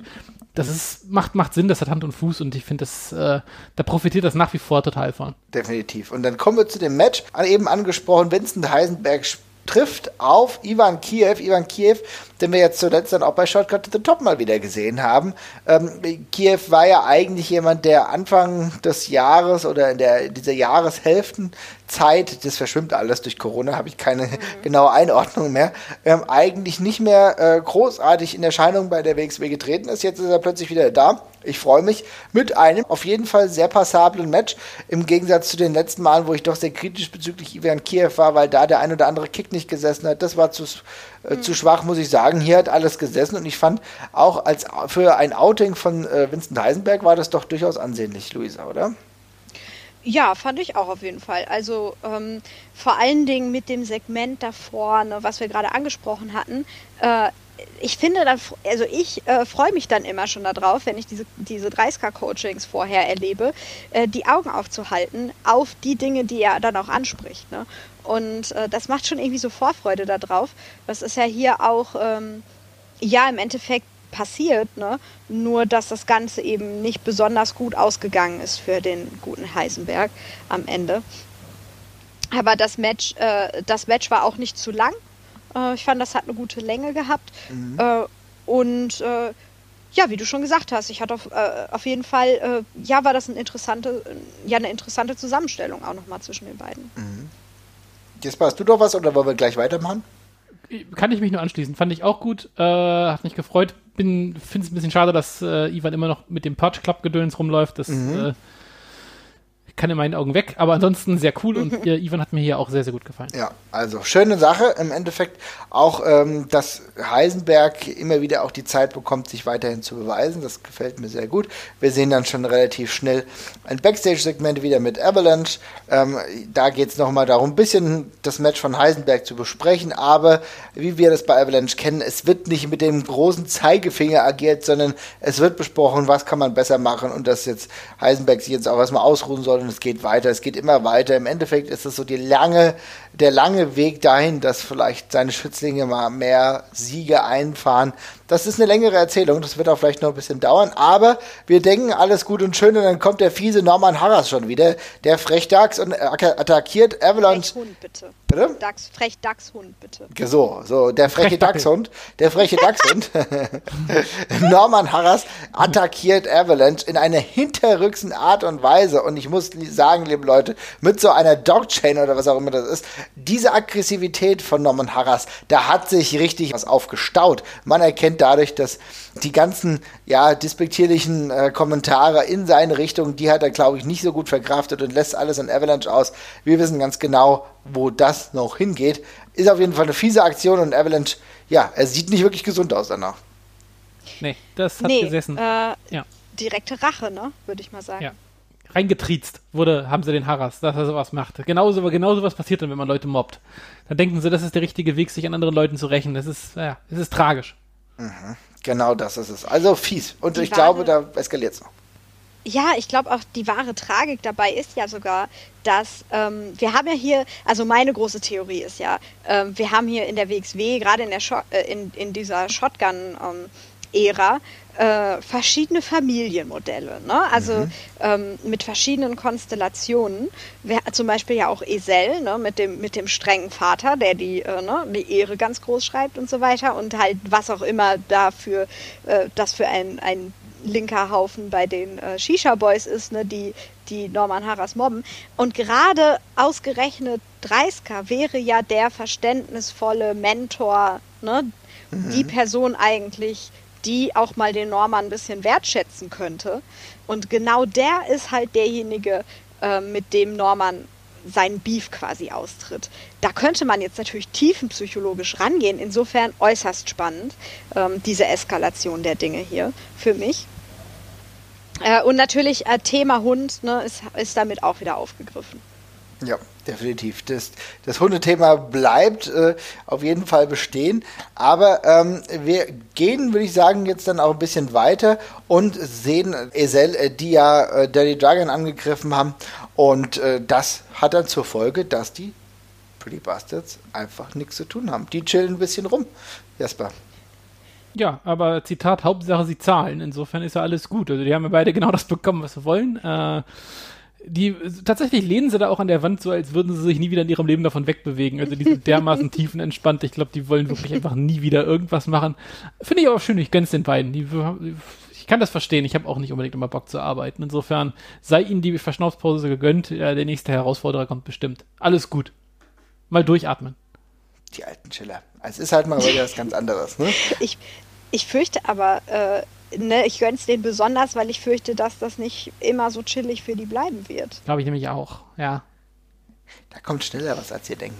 Das geht hm. ganz, ganz schnell wieder in die andere Richtung. Also insofern sollen sie mal ein bisschen chillen. Äh, bald geht's wieder andersrum und wir sehen dann eine Promo über Golden Boy Santos. Muss ich sagen, diese äh, Vignette wieder richtig gut gemacht. Also es gefällt mir. Äh, das ist eine wunderbare Art der Einführung eines oder der tieferen Einführung eines Charakters, auch selbst spricht. Man sieht auch natürlich die unterschiedlichen ähm, Wege, wie er mal aussah, was er schon auch geleistet hat tatsächlich. Mhm. Mir war das beispielsweise gar nicht wirklich bewusst, dass er ein Basketballer war, dass er schon einen fertigen Degree hat. Also das ist doch alles äh, ziemlich stimmig, oder? das Wichtigste hast du vergessen, er war professioneller E-Sportler. Ich habe mich, hab mich gefragt, womit Golden Boy Santos beim Zocken sein Geld verdient hat tatsächlich. Daher kommen die Schultern. Die, oh, jetzt. ja, ich weiß so. nicht. Da müsste, da, müsste, da, da, müsste man jetzt eigentlich mal tippen, was Golden Boy Santos gespielt hat. Ich glaube, er ist ein League of Legends Spieler. Ich weiß nicht. Die Friese, ist es die, von der Friese her ist ein League of Legends Spieler. Die Friese, das ist die Friese. Ja, du hast absolut recht. Du hast absolut recht. Ja, ich schließe mich dem an, auf jeden Fall. Die Indizien sind da, die, die Aura ist da. Die Schultern aber, äh, sprechen für sich. Also die Schultern sprechen für sich. Ja, aber ansonsten, äh, wie Marvin sagt, sehr schöne äh, kleine, kleine Promo, auch wieder ein bisschen im Grau, Graubereich gehalten. Also jetzt nicht irgendwie komplett arrogant, sondern ist ja auch tatsächlich eine eine bewundernswerte Geschichte tatsächlich, also mit dem, was er eben schon erreicht hat und dass er dann eben trotzdem nochmal den Sprung nach Deutschland gewagt hat äh, auch. Also insofern ähm, gibt es da einfach noch ein bisschen Futter und äh, die Leute werden eben noch ein bisschen als Mensch gezeigt, als einfach nur als Charakter. Und das ist eine gute Wahl, finde ich. Das hat bei der Kelly äh, Vignette gut gepasst, bei der Rotation vor einigen Folgen auch. Insofern äh, alles super so, hat mir sehr gut gefallen und ähm, das können sie gerne nochmal mit allen durchexerzieren, die da sind, finde ich. Also wunderbar. So ein, so ein DVD-Special irgendwie, wo jeder mal einmal so vorgestellt wird. Ähm, ja, vor allen Dingen, also mir gefallen zwei Dinge besonders gut daran. Einmal, dass eben, ne, haben wir schon erwähnt, die Errungenschaften auch mal dargestellt werden. Ähm, die Leute quasi Lob kriegen, beziehungsweise auch mal eben als die gestandenen Personen dargestellt werden, die sie dann ja auch sind, ne, was man dann ja außerhalb des Wrestlings gar nicht so unbedingt mitbekommt. Und es liefert eben den Nährboden für eventuelle Entwicklungen, ähm, ja, Angriffspunkte und sonst noch was, was aufgegriffen werden kann. Also dadurch, dass wir jetzt wissen, dass es diese Basketball-Vergangenheit zum Beispiel gibt, wird daraus eventuell noch mal was gemacht? Fragezeichen, ne? Aber also nicht, dass er jetzt Basketball-Gimmick. nur, noch am nur noch am Danken. oder, er, oder er ist der Basketball.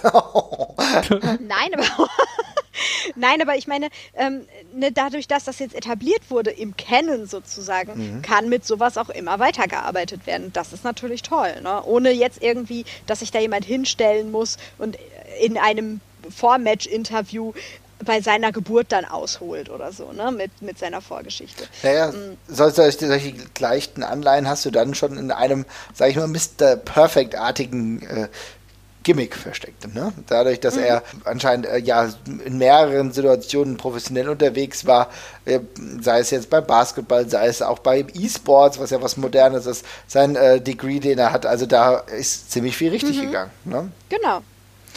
müsste jetzt noch die Kleiderwahl äh, selbiges bestätigen und dann ist es noch besser, aber gut, es kann ja nicht in allem klappen. Aber vielleicht sehe ich das auch ein bisschen zu kritisch. Ähm, aber wir können ja genau da auch mal weitergehen, denn es ist ja so, dass gleich zwei Personen ein Match haben werden und zwar Golden Boy Santos gegen Killer Kelly. Aber bevor es dazu kommt, ist äh, Killer Kelly noch mal bei Nico Schmidt und äh, da treffen die, sich die beiden Kontrahenten schon und man merkt, äh, sie sprechen auf äh, Portugiesisch. Das wurde freundlicherweise dann auch übersetzt bzw. untertitelt. Ja, ich würde sagen, ein freundliches ja, Necken, was aber schon einen ernsten Hintergrund hat und klar macht, dass hier beide gewinnen wollen. Ne? Auf jeden Fall eher, eher freundschaftlich, die, äh, die ganze Geschichte. Äh, es ist, ähm, ja, zahlt so ein bisschen darauf ein, was man davor mit Santos gemacht hat, dass er eben jetzt kein klares Arschloch ist. Das kommt bei dem Match auch deutlich besser, finde ich. Also wenn man schon äh, zwei Leute hat, die so eine, äh, eine Geschichte haben, die sie verbindet, finde ich es dann immer auch langweilig, da einfach sofort eine Rivalität rauszustrecken. Insofern äh, genauso cool wie bei Ani und, äh, und Hector, dass man hier jetzt eben sagt, hier, die beiden kennen sich und mögen sich aber auch, die haben den gleichen Lebensweg. Es macht total Sinn, dass die beiden einen äh, gegenseitigen Respekt füreinander halt haben. Das äh, liegt ja auf der Hand. Ähm, und genau richtig und cool umgesetzt. Finde es auch super, dass Santos da nicht irgendwie äh, jetzt irgendwie sagt, ja, ich habe Bock gegen eine Frau zu catchen, sondern das wird einfach gemacht. So. Und das das passiert einfach und es passiert einfach kommentarlos und es ist doch genauso, wie es sein soll mir gefällt einfach richtig gut, dass die Leute ähm, ja mal ihre Muttersprache sprechen können, so viel. Ja. Äh, bin ich immer für zu haben. Und vermisse ich einfach enorm, weil, ähm, ja, klar, also ich meine, ich, ich spreche auch Englisch so, ne? Aber ich, egal wie gut ich bin in Englisch, ich werde nie dieselbe Sicherheit und dasselbe Sprachgefühl haben als erlernte Zweitsprache, ne, die ich in meiner Muttersprache habe. Und damit lässt sich einfach nochmal ganz, ganz anders arbeiten. Ähm, und ich finde, dass das kommt halt auch immer im, im Auftreten so rüber, beziehungsweise finde ich das immer besonders gut, wenn auch Leute so als, als Zeichen eben der gemeinsamen Vergangenheit oder Verbundenheit oder ne, wie auch immer man jetzt das angehen möchte, in eine gemeinsame Muttersprache meinetwegen wechseln oder so. Oder immer wenn so ein Sprachwechsel vollzogen wird, finde ich das enorm spannend und enorm gut. Das ist ja auch einfach authentisch und passt im Endeffekt zu dieser Art der Produktion 2020. Hat mir gut gefallen. Mhm. Sehr schön. Und dann kommen wir tatsächlich zu dem Match der beiden. Golden Boy Santos gegen Killer Kelly. Und äh, es ist ein äh, interessantes Abtasten zweier natürlich komplett unterschiedlicher Kräfte. Aber ich finde, auch hier muss man sagen, die Sache der unterschiedlichen Genders nicht wirklich eine Rolle spielen. Oder bin ich dazu positiv, Jesper? Nee, sehe ich exakt genauso. Und ich glaube ehrlich gesagt, äh, dass es das beste Killer Kelly Match ist, was ich bisher gesehen habe. Ähm, ich fand das von ihr super cool. Äh, mhm. Sie hat krass viel in die ganzen Kicks und dergleichen auch reingelegt tatsächlich. Das sah sehr intensiv aus. Ähm, ich nehme an auch, dass die Kameraarbeit da auch nochmal ihr Übriges tut bei der ganzen Geschichte.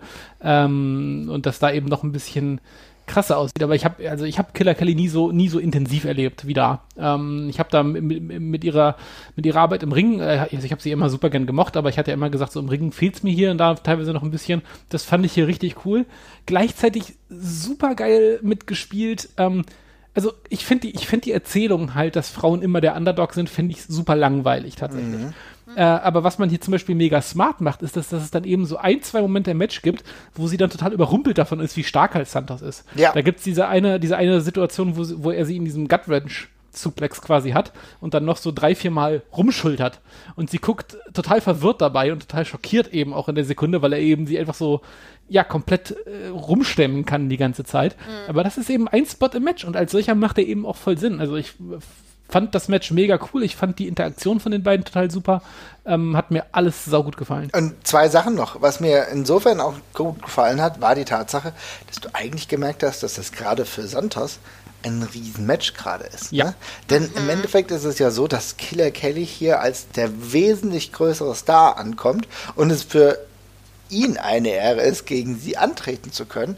Und ich denke, das äh, trägt viel zu dieser Balance des Matches bei. Und dann kommt noch dazu, ich glaube, ich bin mir nicht hundertprozentig sicher, aber das war doch das Match, wo sich Kelly dann am Ende sogar verletzt hat, Luisa, oder? Uff, das weiß ich gar nicht mehr so genau. Ich kriege das nicht mehr rekonstruiert. Ja, ich glaube schon. Ich glaube, es war im Endeffekt danach so, dass sie ja dann ähm, die Arm-Injury hatte, ja. Und äh, wenn es das war, dann muss man sowieso noch mehr sagen. Respekt dafür, dass sie das so durchgezogen hat, ne? Hm, hm. Also, äh, wie hat dir es denn gefallen? Oder was hast Mir? du dir aufgeschrieben? Äh, total gut. Also ich kann eigentlich im Prinzip, ihr habt schon alles gesagt, was ich hätte sagen können.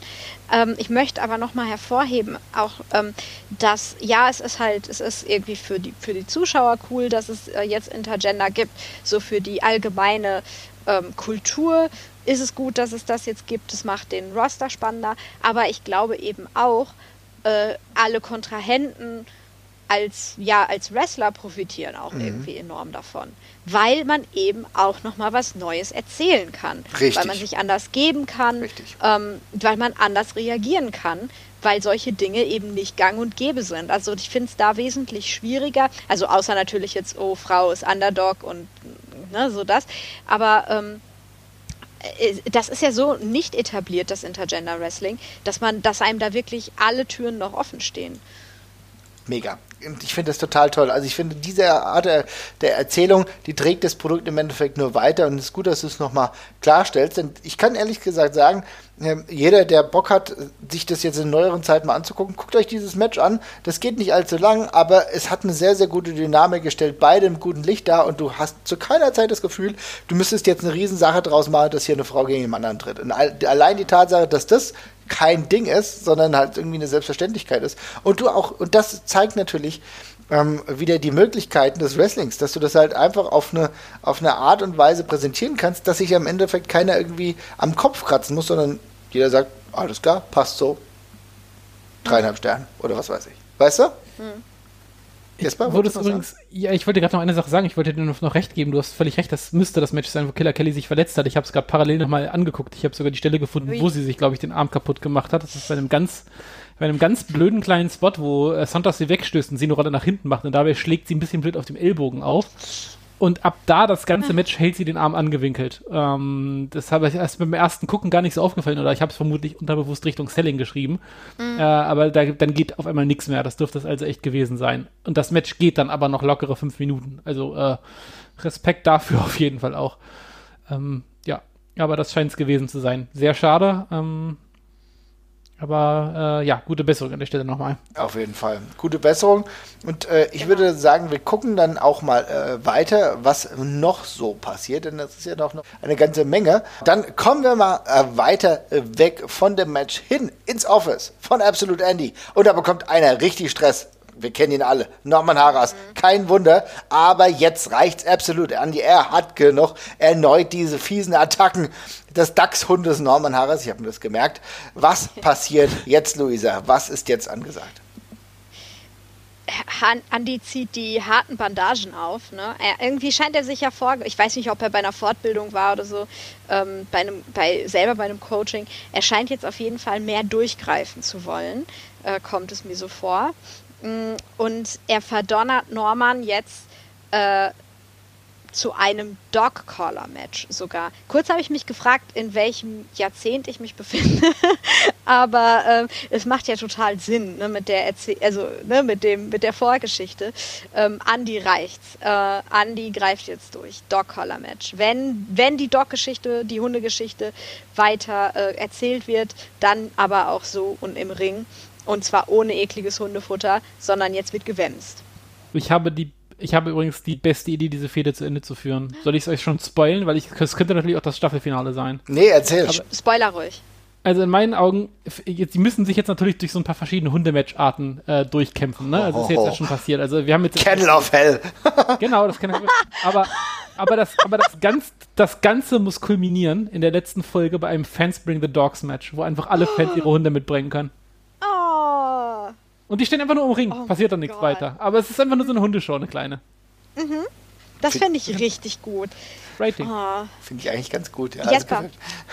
wenn, die, wenn das nicht passiert, bin ich sauer, ne? ja. Ja, ich auch.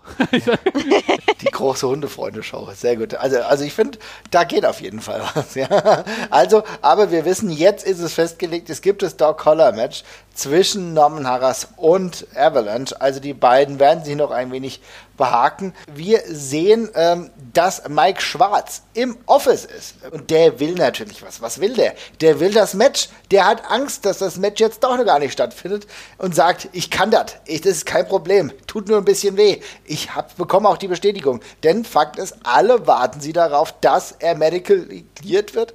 Und da müssen wir noch drauf warten. Und Absolut Andy sagt so, aus die Maus, wir müssen darauf warten. Ich kann dir nicht die Freigabe sonst erteilen. Gut, mal schauen, was da noch passiert. Es geht weiter mit der Marius Alani Jörn Simmons Kause, denn warum. Wir kommen gleich zum Match von Hector Invictus versus Jörn Simmons, aber wir sehen ein Interview äh, von Hector Invictus äh, mit Nico Schmidt und ich habe das Gefühl, dass keine Ahnung, was man mit Hector Invictus gemacht hat, aber er ist so emotional. Also keine Ahnung, ich habe so das Gefühl gehabt, da spricht ein sehr reflektierter, nachdenklicher Mensch, der über die, die, die, die Leidenszeit seines, seiner Ringkämpfe spricht, der darüber spricht, welche er, gemeinsame Verbindung er mit Al-Ani hat. Also das kam mir fast nachdenklich und ja, ja sehr, sehr dankbar vor. Wie habt ihr das gesehen? Ich bin ehrlich gesagt, es tut mir leid, ne, ich will mir hier wirklich keine Feinde machen. Ich habe ein bisschen Angst. Ne? Aber ich bin sehr beeindruckt davon, wie viel Emotionen du in Hector Invictus wahrgenommen hast. Weil ich habe da jetzt weniger Emotionen ähm, tatsächlich. Die sind weniger bei mir angekommen, sage ich mal. Interessant, ja. Kann ja auch sein. Vielleicht habe ich das überinterpretiert, Jesper. du? Das ist doch meine Aufgabe. Jesper? Ich, ich fand tatsächlich auch, dass man, dass es ein bisschen anders war als bisher vom Charakter mhm. her. Er mhm. wirkte ein bisschen, also ich war, war schon froh, dass nicht mehr dieses und dann wird die Fahne von Invictus über allem wehen, bla, das bin ich ganz froh, dass er damit aufgehört hat. Genau. Ähm, das wirkte mehr nach, mehr nach normalem Athlet. Ähm, nachdenklich weiß ich jetzt nicht, ob ich dem zustimmen würde, aber es ist auf jeden Fall anders und das finde ich, das finde ich sehr schön, weil das davor dieses ultramatialische, das war nicht meins. Ähm, das kann er sich für den Entrance aufsparen, das ist ja, da kommt es ja auch gut an. Ich glaube auch, er selber fühlt sich damit ein bisschen wohler. Also ähm, so von, von, seiner, von seinem Auftreten her hatte ich eher vorher das Gefühl, irgendwie, irgendwas stimmt da nicht so richtig. Ähm, so richtig ist er damit nicht grün oder der Text kommt nicht flüssig. So, das hat, da hatte ich jetzt äh, eben, also den Eindruck hatte ich auf jeden Fall, ähm, dass er sich damit wohler gefühlt hat, mit dem wir, mit seinem eigenen Auftreten auch. Ja. Habe ich auch Stimme das Gefühl gehabt. Ich fand's gut. Oh, hm? Eine Beobachtung habe ich noch, ja. schnell, die wollte ich noch schnell loswerden. Ähm, und zwar äh, gab's ja, ähm, ist ja eigentlich der Nico, ähm, der im Prinzip persönliche äh, Interviewbeauftragte für Mario Salani. Mhm. Und ähm, der, war, der hat ja jetzt schon einmal bei einem Backstage-Interview gefehlt. Das hat der Marius natürlich nicht gut gefunden.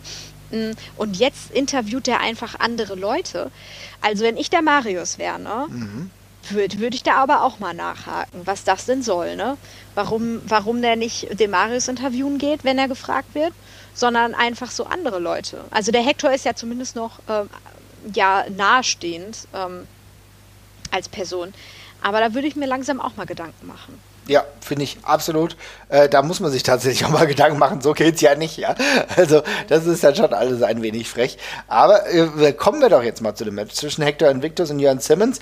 Ähm, die beiden haben einen für mich absolut soliden Kampf. Ich muss jetzt sagen, ich sehe ja Jörn Simmons sowieso immer äh, gerne rangeln oder beziehungsweise mhm. wrestlen tatsächlich noch lieber. Ja, und ist gar nicht so lang. Also, ich glaube, so roundabout sechs Minuten und äh, da geht's ordentlich hin und her. Jasper, wie hat's dir denn gefallen? Äh, ja, war kurzweilig. Ähm, ich muss ganz ehrlich sagen, dass die, die Matchpaarung hat mir für mich jetzt nicht so wahnsinnig viel versprochen, weil mhm. ich, um das Match, glaube ich, cool zu finden, cool zu finden, bräuchte ich ein bisschen Feuer drin. Ja. Äh, und wirklich äh, eine Story um die beiden. Und jetzt ist halt Hector gerade eben so Nutznießer der ganzen Situation. Aber mit dem ganzen, mit der ganzen Struktur, mit Al-Ani, der auch rauskommt und Hector quasi anfeuert und sich dann erfreut wie ein Schneekönig, als er da den, äh, den Roll-Up quasi hinbekommt, mhm. da hat das alles schon gepasst und war dann auch lustig. Ich fand es auch cool, wie dann Al-Ani zum Schluss hier Hector noch auf die Schulter klopft und der ihn eigentlich so ein bisschen angepisst nur anguckt, so, was willst du denn eigentlich? Weil der sich dann, glaube ich, in dem Moment auch ein bisschen verarscht vorkommt, so langsam. Ja, ja, genau. Ja, ähm, ja. Das mhm. ist schon ganz lustig erzählt und äh, hat als solches seinen Zweck gehabt. Und das ist ja auch quasi der Anfang oder der, der Fehde hier quasi noch. Aber, aber genau dieser Aspekt, das finde ich ja so, ich finde eigentlich fast spannender, was am Ende dieses Matches mhm. passiert. Ne? Also du siehst auf der einen Seite Jörn, der sich zu sicher ist, ne? der sich zu sicher ist und denkt, der kann jetzt äh, Hector Invictus mit dem Finisher des anvisierten Gegners außerhalb des Ringes besiegen, ja? Nee, nix da. Hat Fehler gemacht, Jan Simmons ist der, äh, ist der Leidtragende und muss dann den Pin einstecken, beziehungsweise, genau, muss dann die Niederlage einstecken. Überhaupt gar nicht lustig gewesen. Für Hector dagegen ein Riesensieg. ja, muss man auch sagen. Und die ganze Sache geht trotzdem weiter. Also ich muss ja sagen, im Endeffekt hat man es ja ganz gut hinbekommen, dadurch Hector nochmal besser zu positionieren, oder? Mhm. Luisa. Ja, ja, also ähm, definitiv ist jetzt Hector auch ein bisschen, ja, ich will mal sagen, interessanter, so im, mhm. im Gesamtkontext, in der Konstellation äh, geworden. Ne? Das verschiebt sich wieder irgendwie was in der Rangordnung, so ein kleines bisschen, also will jetzt nicht sagen, ne, sofort äh, aufste aufsteigen, äh, ähm, sofort einen Rang höher oder so, aber die Sachen sind verändern sich doch irgendwie so ähm, langsam und tektonisch. Äh, das finde ich irgendwie, das gefällt mir halt richtig gut, weil das so ein, also in erster Linie geht es ja um, um Jörn und, äh, und Marius Salani so, ne? Man, ja. wie, wie du schon gesagt hast, man freut sich irgendwie auf das Ende des Matches, weil das quasi die Weiterentwicklung ja auch bestimmen würde in der Geschichte zwischen den beiden, ne? in der Fehde.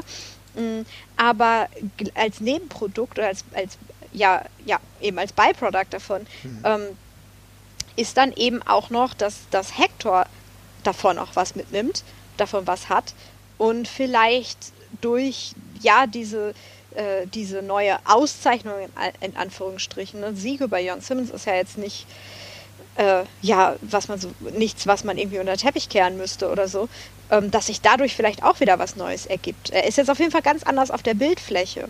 Das finde ich eben auch gut, ne? dass diese Storylines nicht nur irgendwie isoliert voneinander passieren, sondern wie mit der stillen Postgeschichte zum Beispiel auch ineinander greifen und sich gegenseitig bedingen. Ja, also ich finde, die, die Geschichte, die Jan Simmons und Al-Ani jetzt gerade erzählen, die ist für mich jetzt schon die äh, lässt mich die beiden einfach irgendwie weiter interessant wirken. Und ich muss ja auch sagen, es ist tatsächlich so, dass Al-Ani, ich will den jetzt nicht die ganze Zeit loben, ich komme nicht drum herum, es ist halt einfach so, das ist ein ganz, ganz wichtiger Teil in dieser äh, Storyline einfach, weil er wirklich diese Fehde auch sehr, sehr gut am Laufen hält, Jesper, ne? Kann ich mich wirklich nur komplett anschließen. Also der ist da der absolute Motor bei der ganzen Geschichte, mhm. das ist ein Stück weit fast schon eine One-Man-Show. Also ich, die anderen schlagen sich da sehr wacker mit, aber Ani ist dermaßen im Zentrum und, und äh, aktiv und äh, wirklich auch stark am Mikrofon die ganze Zeit unterwegs. Also das ist wirklich sehr, sehr beeindruckend, sehr gut. Ähm, das ich bin, bin nach wie vor überrascht davon, wie gut er mir inzwischen gefällt. Also, ja, mir auch. Mhm. Ähm, also wirklich absoluter, absoluter Fixpunkt in der ganzen, in der ganzen Geschichte und äh, Bombe. Kann man ja. echt nur, kann man nicht, kann man nicht genug loben. Genau, wir werden auch gleich nochmal drauf kurz zu sprechen ah, kommen. Sorry, wenn ich, ich will ganz kurz einmal, einmal einhaken. Ich habe das vorhin schon gesagt, wie schön er sich freut, als, ähm, äh, als Hector das Ding abstaubt. Ja. Wirklich cool geschauspielert, weil er da wirklich, wirklich rumhüpft wie jemand, der bei, einer, bei einem, bei einem Live-Sporterlebnis richtig mitfiebert. Freut sich richtig diebisch, mhm. hüpft, hüpft auf und ab. Mega gut. Kleinigkeiten, die das total super machen. Auf jeden Fall. Mhm. Nee, es ist gut, dass du es nochmal gesagt hast, weil das ist genau das. Es ist genau das, dass das halt die ganze Sache auch irgendwie noch glaubwürdiger macht. Ne? Aber kommen wir jetzt äh, ganz kurz noch zu etwas anderem. Wir sehen nochmal ein Replay, wo Rambo Metean ja sagt, äh, dass äh, Rotation anscheinend schlimme Dinge über die Mutter von Metean gesagt hat. Wir wissen die, um die ganze Eskalation und Nico Schmidt kurz vor dem Match äh, von Rotation konfrontiert ihn damit. Und äh, äh, Rotation sagt, was er wirklich gesagt hat und irgendwie ist die ganze Sache viel schlimmer gewesen. Und ja. jetzt weiß schon Rotation, was ihm vielleicht blühen könnte erstmal. Mhm. Das ist wirklich fantastisch, weil Nico Schmidt mir auch sagt, du hast ja gesagt, dass du, dass du Metans Mutter mit dem Traktor überfahren willst, wenn ich das richtig gehört habe. Und er ist, äh, sorry, was? Ich bin, äh, das war jetzt irgendwie nicht so. Äh, also wirklich richtig, richtig schön. Auch schön, dass es genau vor dem Match passiert. Er hat keine Möglichkeit mehr, das irgendwie auszu, auszubügeln oder so. Man trifft sich dann schön im Ring gleich. Ähm, und ich glaube, ihm äh, dämmert schon so ein bisschen äh, das Impending Doom, was ihn da drin quasi erwartet. Mhm und ähm, ja, schmeißt ihn eben auch so ein bisschen aus der ganzen Vorbereitung für das, äh, für das Match quasi raus, was ja eine riesensportliche Chance eigentlich für ihn gewesen ist. Und jetzt merkt er aber, dass er gerade nicht in ein sportliches Match geht, sondern eben in einen Krieg quasi zieht. Ähm, und ja, so äh, gestaltet sich es dann ja auch relativ zackig im Ring. Es ist im Endeffekt ein wenig drohend und nicht so gut. Luisa, ähm, Rotation gegen Metean, was wolltest du gerade noch sagen? Oder wolltest du da ja, schon? Oh, wow, erstmal erst verschluckt. Ähm, ja, ich fand vor allen Dingen irgendwie interessant, wie so Nico in, in einer wegwerfenden ähm, mm, Bemerkung auch meinte, der gesamte Lockerroom spricht schon. Ja, kann Jeder sagen, weiß, du hast gesagt, Mitte Hans Mutter, was auch immer, ne, hast sie beleidigt. Und das, ich weiß auch nicht, das hat so einen wiedererkennbaren Schulhofcharakter. Ja. Ich weiß nicht, das fand ich, ich konnte das so nachfühlen irgendwie in dem Moment. Und es ist aber auch, meine Güte, was sind das denn alles für Drahtstanden da bitte? Äh, sowas, wenn sich sowas so schnell rumspricht. Finde ich richtig lustig. Also finde ich lustig, finde ich furchtbar für Rotation. An der Stelle eben auch, äh, wie das dann so in so einem Wegwerfmoment nochmal so eine ganz andere Tiefe bekommt. Weil jetzt muss ich mir natürlich auch überlegen, was denken denn die anderen Nasen alle von Rotation jetzt? Ne, wenn das auf einmal der neue Rotation Canon ist, Rotation beleidigt Mütter, okay. der arme Junge, ey. Ja, Definitiv, ja, ja. Also äh, das, das, sollte seine Mutter zumindest nicht zu hören bekommen, sonst eskaliert es. Nee, also nee. sonst, sonst gibt es Hauer. Aber Hauer gab es ja leider für Rotation auch in dem Match gegen Metehan. Äh, da gab es, ja, muss man schon sagen, eine ziemlich ordentliche Abreibung, Jesper, oder? Ja, ähm, ich fand es immer noch relativ auf Augenhöhe tatsächlich trotzdem. Mhm. Also ähm, ich finde, äh, Rotation kam halt nicht dazu, dem Match irgendwie seinen Stempel aufzudrücken und dann ist es halt folgerichtig, dass er richtig kassiert. Aber dann hat er eben auch richtig kassiert, weil Metan eben natürlich das extra Portion die extra Portion Leidenschaft noch mit im Match hatte. Mhm. Äh, und dann gab es eben sehr, sehr böse auf die Nase, sehr viele Strikes, sehr viel, also am Anfang noch sehr viele offene Auseinandersetzungen, aber dann ist es halt mehr und mehr gekippt in äh, in eine Schlachtung quasi und äh, ja, geendet dann eben mit einer äh, wirklich äh, Salve von fiesen Elbows an den Kopf, bei denen äh, Rotation dann irgendwann zusammenklappt und äh, das Match abgeläutet wird. Auch ein gutes Ende für das, was man da erzählt hat. Ähm, und unterstreicht halt den neuen Metahand-Charakter auch nochmal. Das kann man eben auch noch ein paar mehr machen, finde ich, um das noch vorzuziehen. Und äh, ja, äh, bittere Abreibung, aber finde ich, schwächt jetzt auch Rotation nicht. In so eine, so eine Schlägerei mit Metan ist ein Match, die, das kann er halt verlieren und äh, ja. Luisa? Mm, ich fand also einmal nochmal gut, dass ja auch hingewiesen wurde, also von wegen Match auf Augenhöhe und so, es wurde ja auch nochmal ganz viel darauf hingewiesen, was Rotation alles in 2020 so geleistet hat. Ähm, aber ich glaube, so einen Gegner hatte er einfach noch nicht quasi vor sich. Also weil bei Metehan sind ja irgendwie alle Limiter weg gewesen. Also ne, ähm, das, wie der sich dann da in Rage gebracht hat. Ähm, ich natürlich, also mir hat auch super gut gefallen. Ne? Äh, Im Prinzip kann ich auch noch mal, nur noch mal Echo sein zu dem, was äh, Jasper schon alles gesagt hat. Ähm, ich muss nur auch noch mal hervorheben, für mich also es kann ruhig noch brutaler werden, muss ich ganz ehrlich sagen. Ich warte ja schon seit Staffel 1 auf den, ähm, den, die absolute Metehan-Eskalation.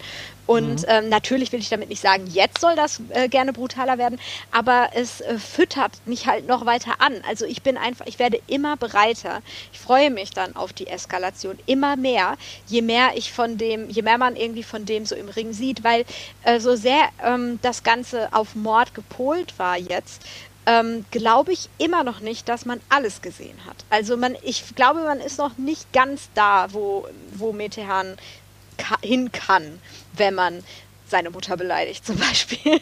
Ich bin bei dir. Ich glaube, wir sind auf dem Weg, aber noch nicht an der äh, Endstufe tatsächlich dran. Ne? Mhm. Also ich glaube auch, dass da echt noch mehr möglich ist, aber ich mag der letzte Teil des Matches hat mir schon sehr gut mhm. gefallen, ne? wo es dann auch wirklich nochmal ein bisschen ordentliche Wemserei war. Und das hat mir gut gefallen und da denke ich, das ist der Weg, den Metehan, gerade wenn er so wütend ist und gerade wenn er diese Ehre so beleidigt sieht, halt dann innerhalb dieses Matches dann dementsprechend auch herausprügeln kann. Ne? Mhm. Genau. Okay, dann ähm, gehen wir mal weiter und wir haben es ja eben schon angesprochen. Ist noch, wollt ihr noch irgendwas dazwischen sagen oder soll ich schon zum Himmelsschloss kommen?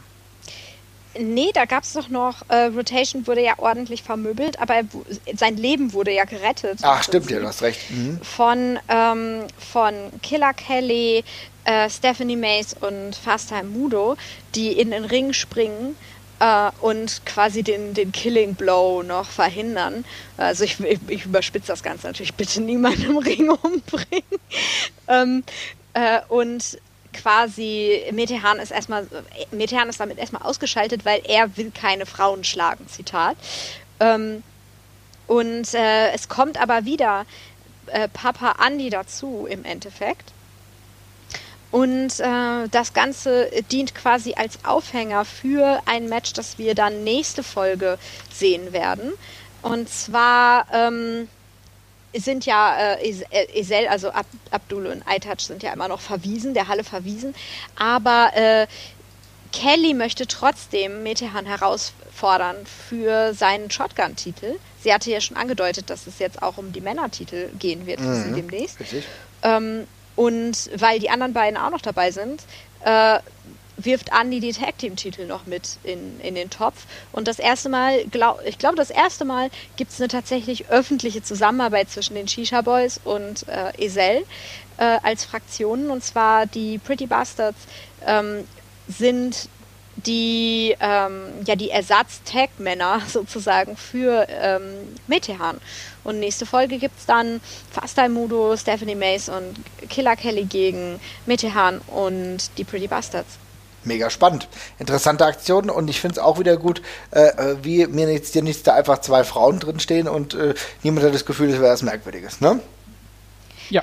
Und, und es ist natürlich, äh, ich hatte ja, glaube ich, letzte Folge oder irgendwie auf jeden Fall mal darauf ähm, das Ganze gelenkt, dass ich die Dynamik zwischen Killer Kelly und Metehan zum Beispiel oder eben Intergender Wrestling und dann Metehan total interessant finde, weil ähm, das so verschiedene Standpunkte, glaube ich, über das Thema auch nochmal verdeutlicht. Dieses ähm, Respekt vor Frauen haben bedeutet, Frauen nicht zu schlagen, ja, aber bedeutet eben auch, Frauen gar nicht erst als Gegner zu respektieren, ne, als mögliche Gegner zu respektieren.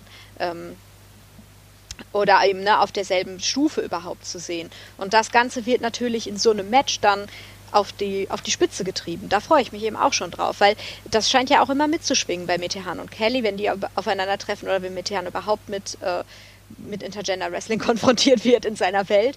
Ähm, und da bin ich echt mal gespannt, ob das auch seinen Platz im Match stattfindet. Ich hoffe sehr, sehr darauf. Sie teasen es ja tatsächlich an, aber genau mhm. das ist der Moment, das, was ist ja das genau, was ich sehen will, ne? innerhalb mhm. dieses Matches. Ne? Das kann ja, muss ja, könnte ja beispielsweise auch Stephanie May sein, aber ich will das sehen, ich will diese Konfrontation. Bin mal gespannt, wie sie das dann jetzt auch machen, äh, ob Killer Kelly dann überhaupt antreten kann. Ne? Wir haben eben über die Verletzung schon gesprochen. Da müssen wir mal gucken. Das werden wir dann bei der nächsten Folge sehen. Aber kommen wir jetzt mal zum Himmelsschloss, denn da reden wir nochmal über die beiden, die wir vorhin schon äh, näher erläutert haben. Und zwar äh, Mario Salani und Jan Simmons. Ihr Konflikt wird wieder aufgebrochen, aber alles fängt an, dass der, naja, der, der Besitzer des Himmelsschlosses, will ich sagen, Levaniel, erstmal alleine spricht und dann äh, Mario Salani bei sich hat.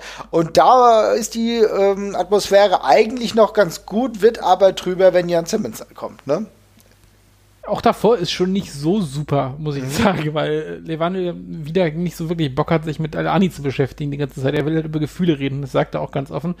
Aber Ani sagt ganz offen, dass das nicht so sein Themengebiet ist, sondern lässt sich Levane sehr ange, ange, angewidert zu überreden, über diese Siegesserie zu reden. Die hat er nicht so wirklich auf dem Radar gehabt, aber es gibt ein paar, die reden drüber, hat er gesagt.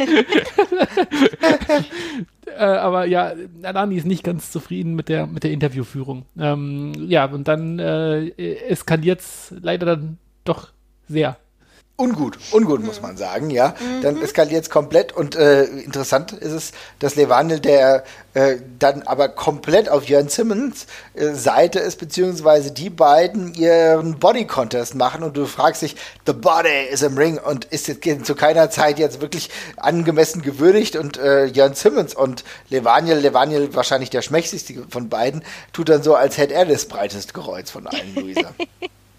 Aber Al-Ani muss zugeben, dass es gut aussieht. Äh, also, äh, Al-Animus sagt, ja, sieht gut aus und so. er nickt es schon kurz ab. Also äh, der, auch der Buddy, der muss, der, der, der kann, der kann nicht, der, der kann nicht weggucken, wenn jemand einen schönen Körper hat. Da muss er schon sagen, ja, ist gut, hast recht. Aber trotzdem, ich will gerade über mich reden. Also sehr, sehr gut. ich fand das ganze Segment extrem lustig, muss ich sagen. Also äh, während es ja schon die eine oder andere Ausgabe äh, des Himmelschlosses gab, wo ich echt sage, ja, das war mir zu lang, das hat hier dies und das, aber das hat für mich gut gepasst und es hat die Fehde nochmal gut illustriert, Luisa. Oder was würdest du sagen? Was ist dir dazu noch aufgefallen? Echt? Also ich fand es ich fand's tatsächlich zwischendurch ein ganz kleines bisschen zu lang, weil mhm. irgendwie man ähm, gerade als so Jörn und Levaniel ihr Ding am Laufen hatten da, äh, das hat für mich so den nächsten Punkt in der Geschichte bisschen rausgezögert. Also ich, das war total, das war total lustig, aber da ich ja wusste, jetzt kommt da der nächste Punkt und ich konnte schon ahnen, worauf es so hinausläuft, ne, was passieren wird, ähm, dachte die ganze Zeit, okay, ja, okay, aber jetzt doch, ne, da kam es eben nicht.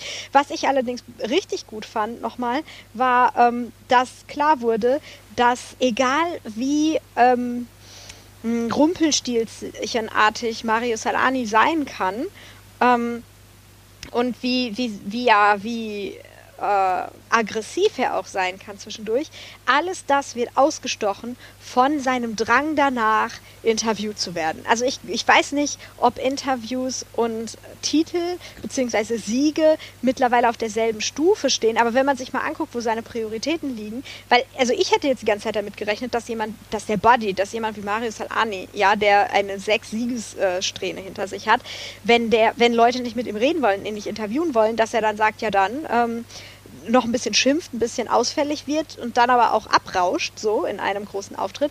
Nein, er setzt sich ganz geduldig zurück auf seinen Hocker, denn es, ihm steht ja noch ein Interview zu. Und das äh, soll er auch bekommen. Das nimmt er auch in Anspruch. Ne? Man soll ihn schon auch noch fragen und er will sich auch reden hören. Und das finde ich irgendwie auch einen interessanten Charakterzug. Äh, also jetzt mal ohne Witz, ich, ich stelle das natürlich äh, hier ein bisschen lustig dar, aber ich finde das irgendwie richtig spannend, dass so, ein, dass so jemand wie, ähm, wie Mario Salani doch so sehr von der eigenen Eitelkeit gesteuert wird, dass er sich das Ganze überhaupt antut aus, äh, und nicht dem Konflikt aus dem Weg geht. Ne? Ja, sehr gut zusammengefasst tatsächlich. Kann, kann ich gar nichts mehr sagen. Genau das ist, zeigt, wie aber vielschichtig der Charakter mittlerweile ja einfach angelegt ist. Ne? Mhm. Ja, absolut. So, dann. Naja, also ähm, wie gesagt, mir hat es gut gefallen. Löser fand es ein bisschen zu lang. Jesper? Ich fand es sehr cool. Ich mochte auch die Passage zwischen äh, mit, mit äh, Jörn Simmons und, ähm, und Levandel tatsächlich einfach, weil ich es sehr genossen habe, andauernd äh, quasi äh, Alani beim Überschäumen zuzugucken. Ja, und gleichzeitig. Weil er es einfach nicht mehr ausgehalten hat. Genau, und gleichzeitig sehen wir aber auch das komödiantische oder humorige Talent eines Jörn Simmons. Ne? Was da ja. auch wieder ein bisschen zum Vorschein kommt. Also, mhm. äh, es zeigt, dass es manchmal auch wirklich die Stärken einfach präsentieren kann. Nun gut. Und Levaniel wurde nicht verhauen. Nee, genau, diesmal nicht. Also ist ja. auch für ihn ein Fortschritt, muss man sagen. Ja? Gut, wir sehen im Backstage, dass äh, Mike Schwarz immer noch wartet, dass es eine Freigabe gibt, aber es ist alles nicht so einfach. Ähm, aber da, wer kommt? Der Freund, der gute Freund Alpha Kevin kommt und sagt, er hat was dabei. Was hat er dabei? Und sie machen es auf und dann ist es die Clearance. Mikey darf kämpfen. Also es heißt, äh, es gibt einen ordentlichen Catcher. Jetzt gibt es den jetzt schon. Naja, mal gucken. Im Endeffekt äh, sehen wir, dass eingetütet wird. Äh, Killer Kelly, Stephanie Mason, Faster Mutter, haben wir gerade gesagt, gegen, gegen die Pretty Bastards und Miltehan. Und äh, dann ist es soweit. Äh, absolut, Andy, äh, die Kameras sind bei ihm und Mike Schwarz kommt rein. Und es wird heftig darüber gesprochen, weil eigentlich die Sendezeit ja vorbei. Und das führt uns im Endeffekt dazu, dass wir nicht heute diese, dieses Match haben, den Titelmatch, sondern nächste Woche und nächste Woche sogar mit einer Special Stipulation. Wie heißt es auf Deutsch? Also es ist auf jeden Fall, es wird auf jeden Fall ein ordentlicher Disco Brawl. Es wird eine Disco Prügelei. Disco-Gewämse. Disco-Wemserei. Disco-Wemserei. Also ja. ja. Der Fachausdruck, bitte. Hier. So, der Fachausdruck. Das ist endlich mal ein Gimmick-Match, was es nur in Deutschland gibt. Die Disco-Wemserei. Aber seien wir mal ehrlich, mit Erik Schwarz, dann kann man sowas auch mal erwarten. Nachdem irgendwie, was weiß ich, ein kompletter Tower Bananenweizen geäxt wurde, ist auch mal gut Schluss mit lustig. Ja, dann, äh, da gibt es auch mal für denjenigen eins aufs Maul, wenn er zu frech geguckt hat, ne? Ja, ah, aber. Ich würde mich so freuen ich würde mich so freuen, wenn sie einfach die ganzen äh, alten WXW-Club-Geschichten einmal durchdeklinieren. Mike Schwarz verliert irgendwie seine Mindestverzehrkarte und muss noch nachlösen und dergleichen. Da können sie einfach mal alles durchbauen. Wird super. Ja, richtig gut. Finde ich auch geil, dass sie das für Mike Schwarz jetzt einfach machen. Das ist, macht das Match halt nochmal deutlich interessanter tatsächlich und ähm, das ist schon eine coole Idee. Ja. Und, und ich fand es irgendwie auch richtig witzig äh, begründet, ne? weil also nicht nur war ja die Sendezeit vorbei, ähm, sondern der Ring wurde ja auch schon abgebaut. Und irgendwie sonst so, das war für mich mal eine neue Art, Mike Schwarz äh, Brawler äh, Stipulations äh, zu einem Match hinzuzufügen. So ist ja irgendwie, so ich habe auch keine Fragen. Ich bin so natürlich, das macht total Sinn. Ähm, das leuchtet mir ein, das finde ich gut und da freue ich mich. Ja, drauf. genau. Also, fühlt sich irgendwie völlig logisch natürlich. Ja, ja. völlig logisch, ja. Und auch nochmal hier kurz ähm, der Shoutout zu Kevin, ja, der wahre, der Underdog-Held der ganzen Geschichte, der ja zu Fuß in die Stadt gerannt ist um das Attest abzuholen und es dann auch zu Fuß, wie ein guter Fußbote, ja, ähm, zu, äh, zu Mike Schwarz, seinem Lehnherrn, zu bringen. Ähm, ohne Pferd, sondern ne, mit Kokosnüssen vielleicht, aber ne, ohne den, wenn er nicht so schnell gerannt wäre, hätte ja auch, hätte der Mike vielleicht den Andi gar nicht mehr im Office getroffen. Ne? Und äh, es werden die dazu kommen. Also ich bin auf jeden Fall extrem gespannt. Ich kann mir nämlich noch nicht so richtig unter eine Disco-Wemserei vorstellen. Ich weiß, was eine Wemserei ist und äh, das möchte ich auch gerne unter Disco-Licht sehen. Aber ähm, ihr habt es mir jetzt doch noch mal schmackhafter gemacht, muss ich ja sagen ganz ehrlich, ich freue mich darauf richtig. Das ist ein echt ein Match, auf das ich mich extrem freue. Auch mit der kleinen Hoffnung, dass da vielleicht das ein oder andere Gimmick dabei ist, ne? dass dann vielleicht Disco-Dinge irgendwie zu äh, Schrott ja. gehen können, bei denen man auch sagen kann, okay, es wird auch mal Zeit, dass sie verschrottet werden. Also irgendwie ein bisschen was Trashiger hoffe ich mir einfach. Und ich freue mich auch schon auf Bobbys schlechte Laune der wird doch bestimmt mega unbegeistert sein davon. Das glaube ich halt auch. Also das ist jetzt, glaube ich, nicht die Matchart, die er sich erhofft hat, weil er hat ja nee. ge gezeigt bei, bei mit Kevin, jemandem, der auch ganz gut wemsen kann, der hat da schnell wegge weggezischt im Ring, äh, wo er das unter Kontrolle halten kann. Das ist jetzt ganz schön chaotisch. Äh, das spricht eher für Mike. Und äh, Riesenvorteil, Mike kennt die Disco. Das weiß ich nicht, ob, ob, ob das auch Mike weiß, wo alles ist in diesem Laden. Ja, ja. Zigar Zigarettenautomat, Klo, Garderobe, der weiß überall, wo er die Sachen herbekommt das ist für Bobby völlig falsches Terrain und der kommt davor bestimmt auch nicht mehr rein wegen Corona. Also das ist mhm. eigentlich schon ein Heimspiel. Mhm. Guck, und wir reden ja über Ring Awareness, ne? Wissen so. zu jeder Zeit, wo die Ringseile so. sind. Mike Schwarz weiß einfach zu jeder Zeit, wo Biergläser stehen und das alles, ne? Und der, der Barhocker, den riecht der, der fühlt den mit seinem Sonar oder so, mit seinem Bar-Sonar. Äh, Sobar, mit seinem Sobar. Ja. Oh, wow. Mhm, danke. Und das macht ihn so gefährlich. Genau, richtig.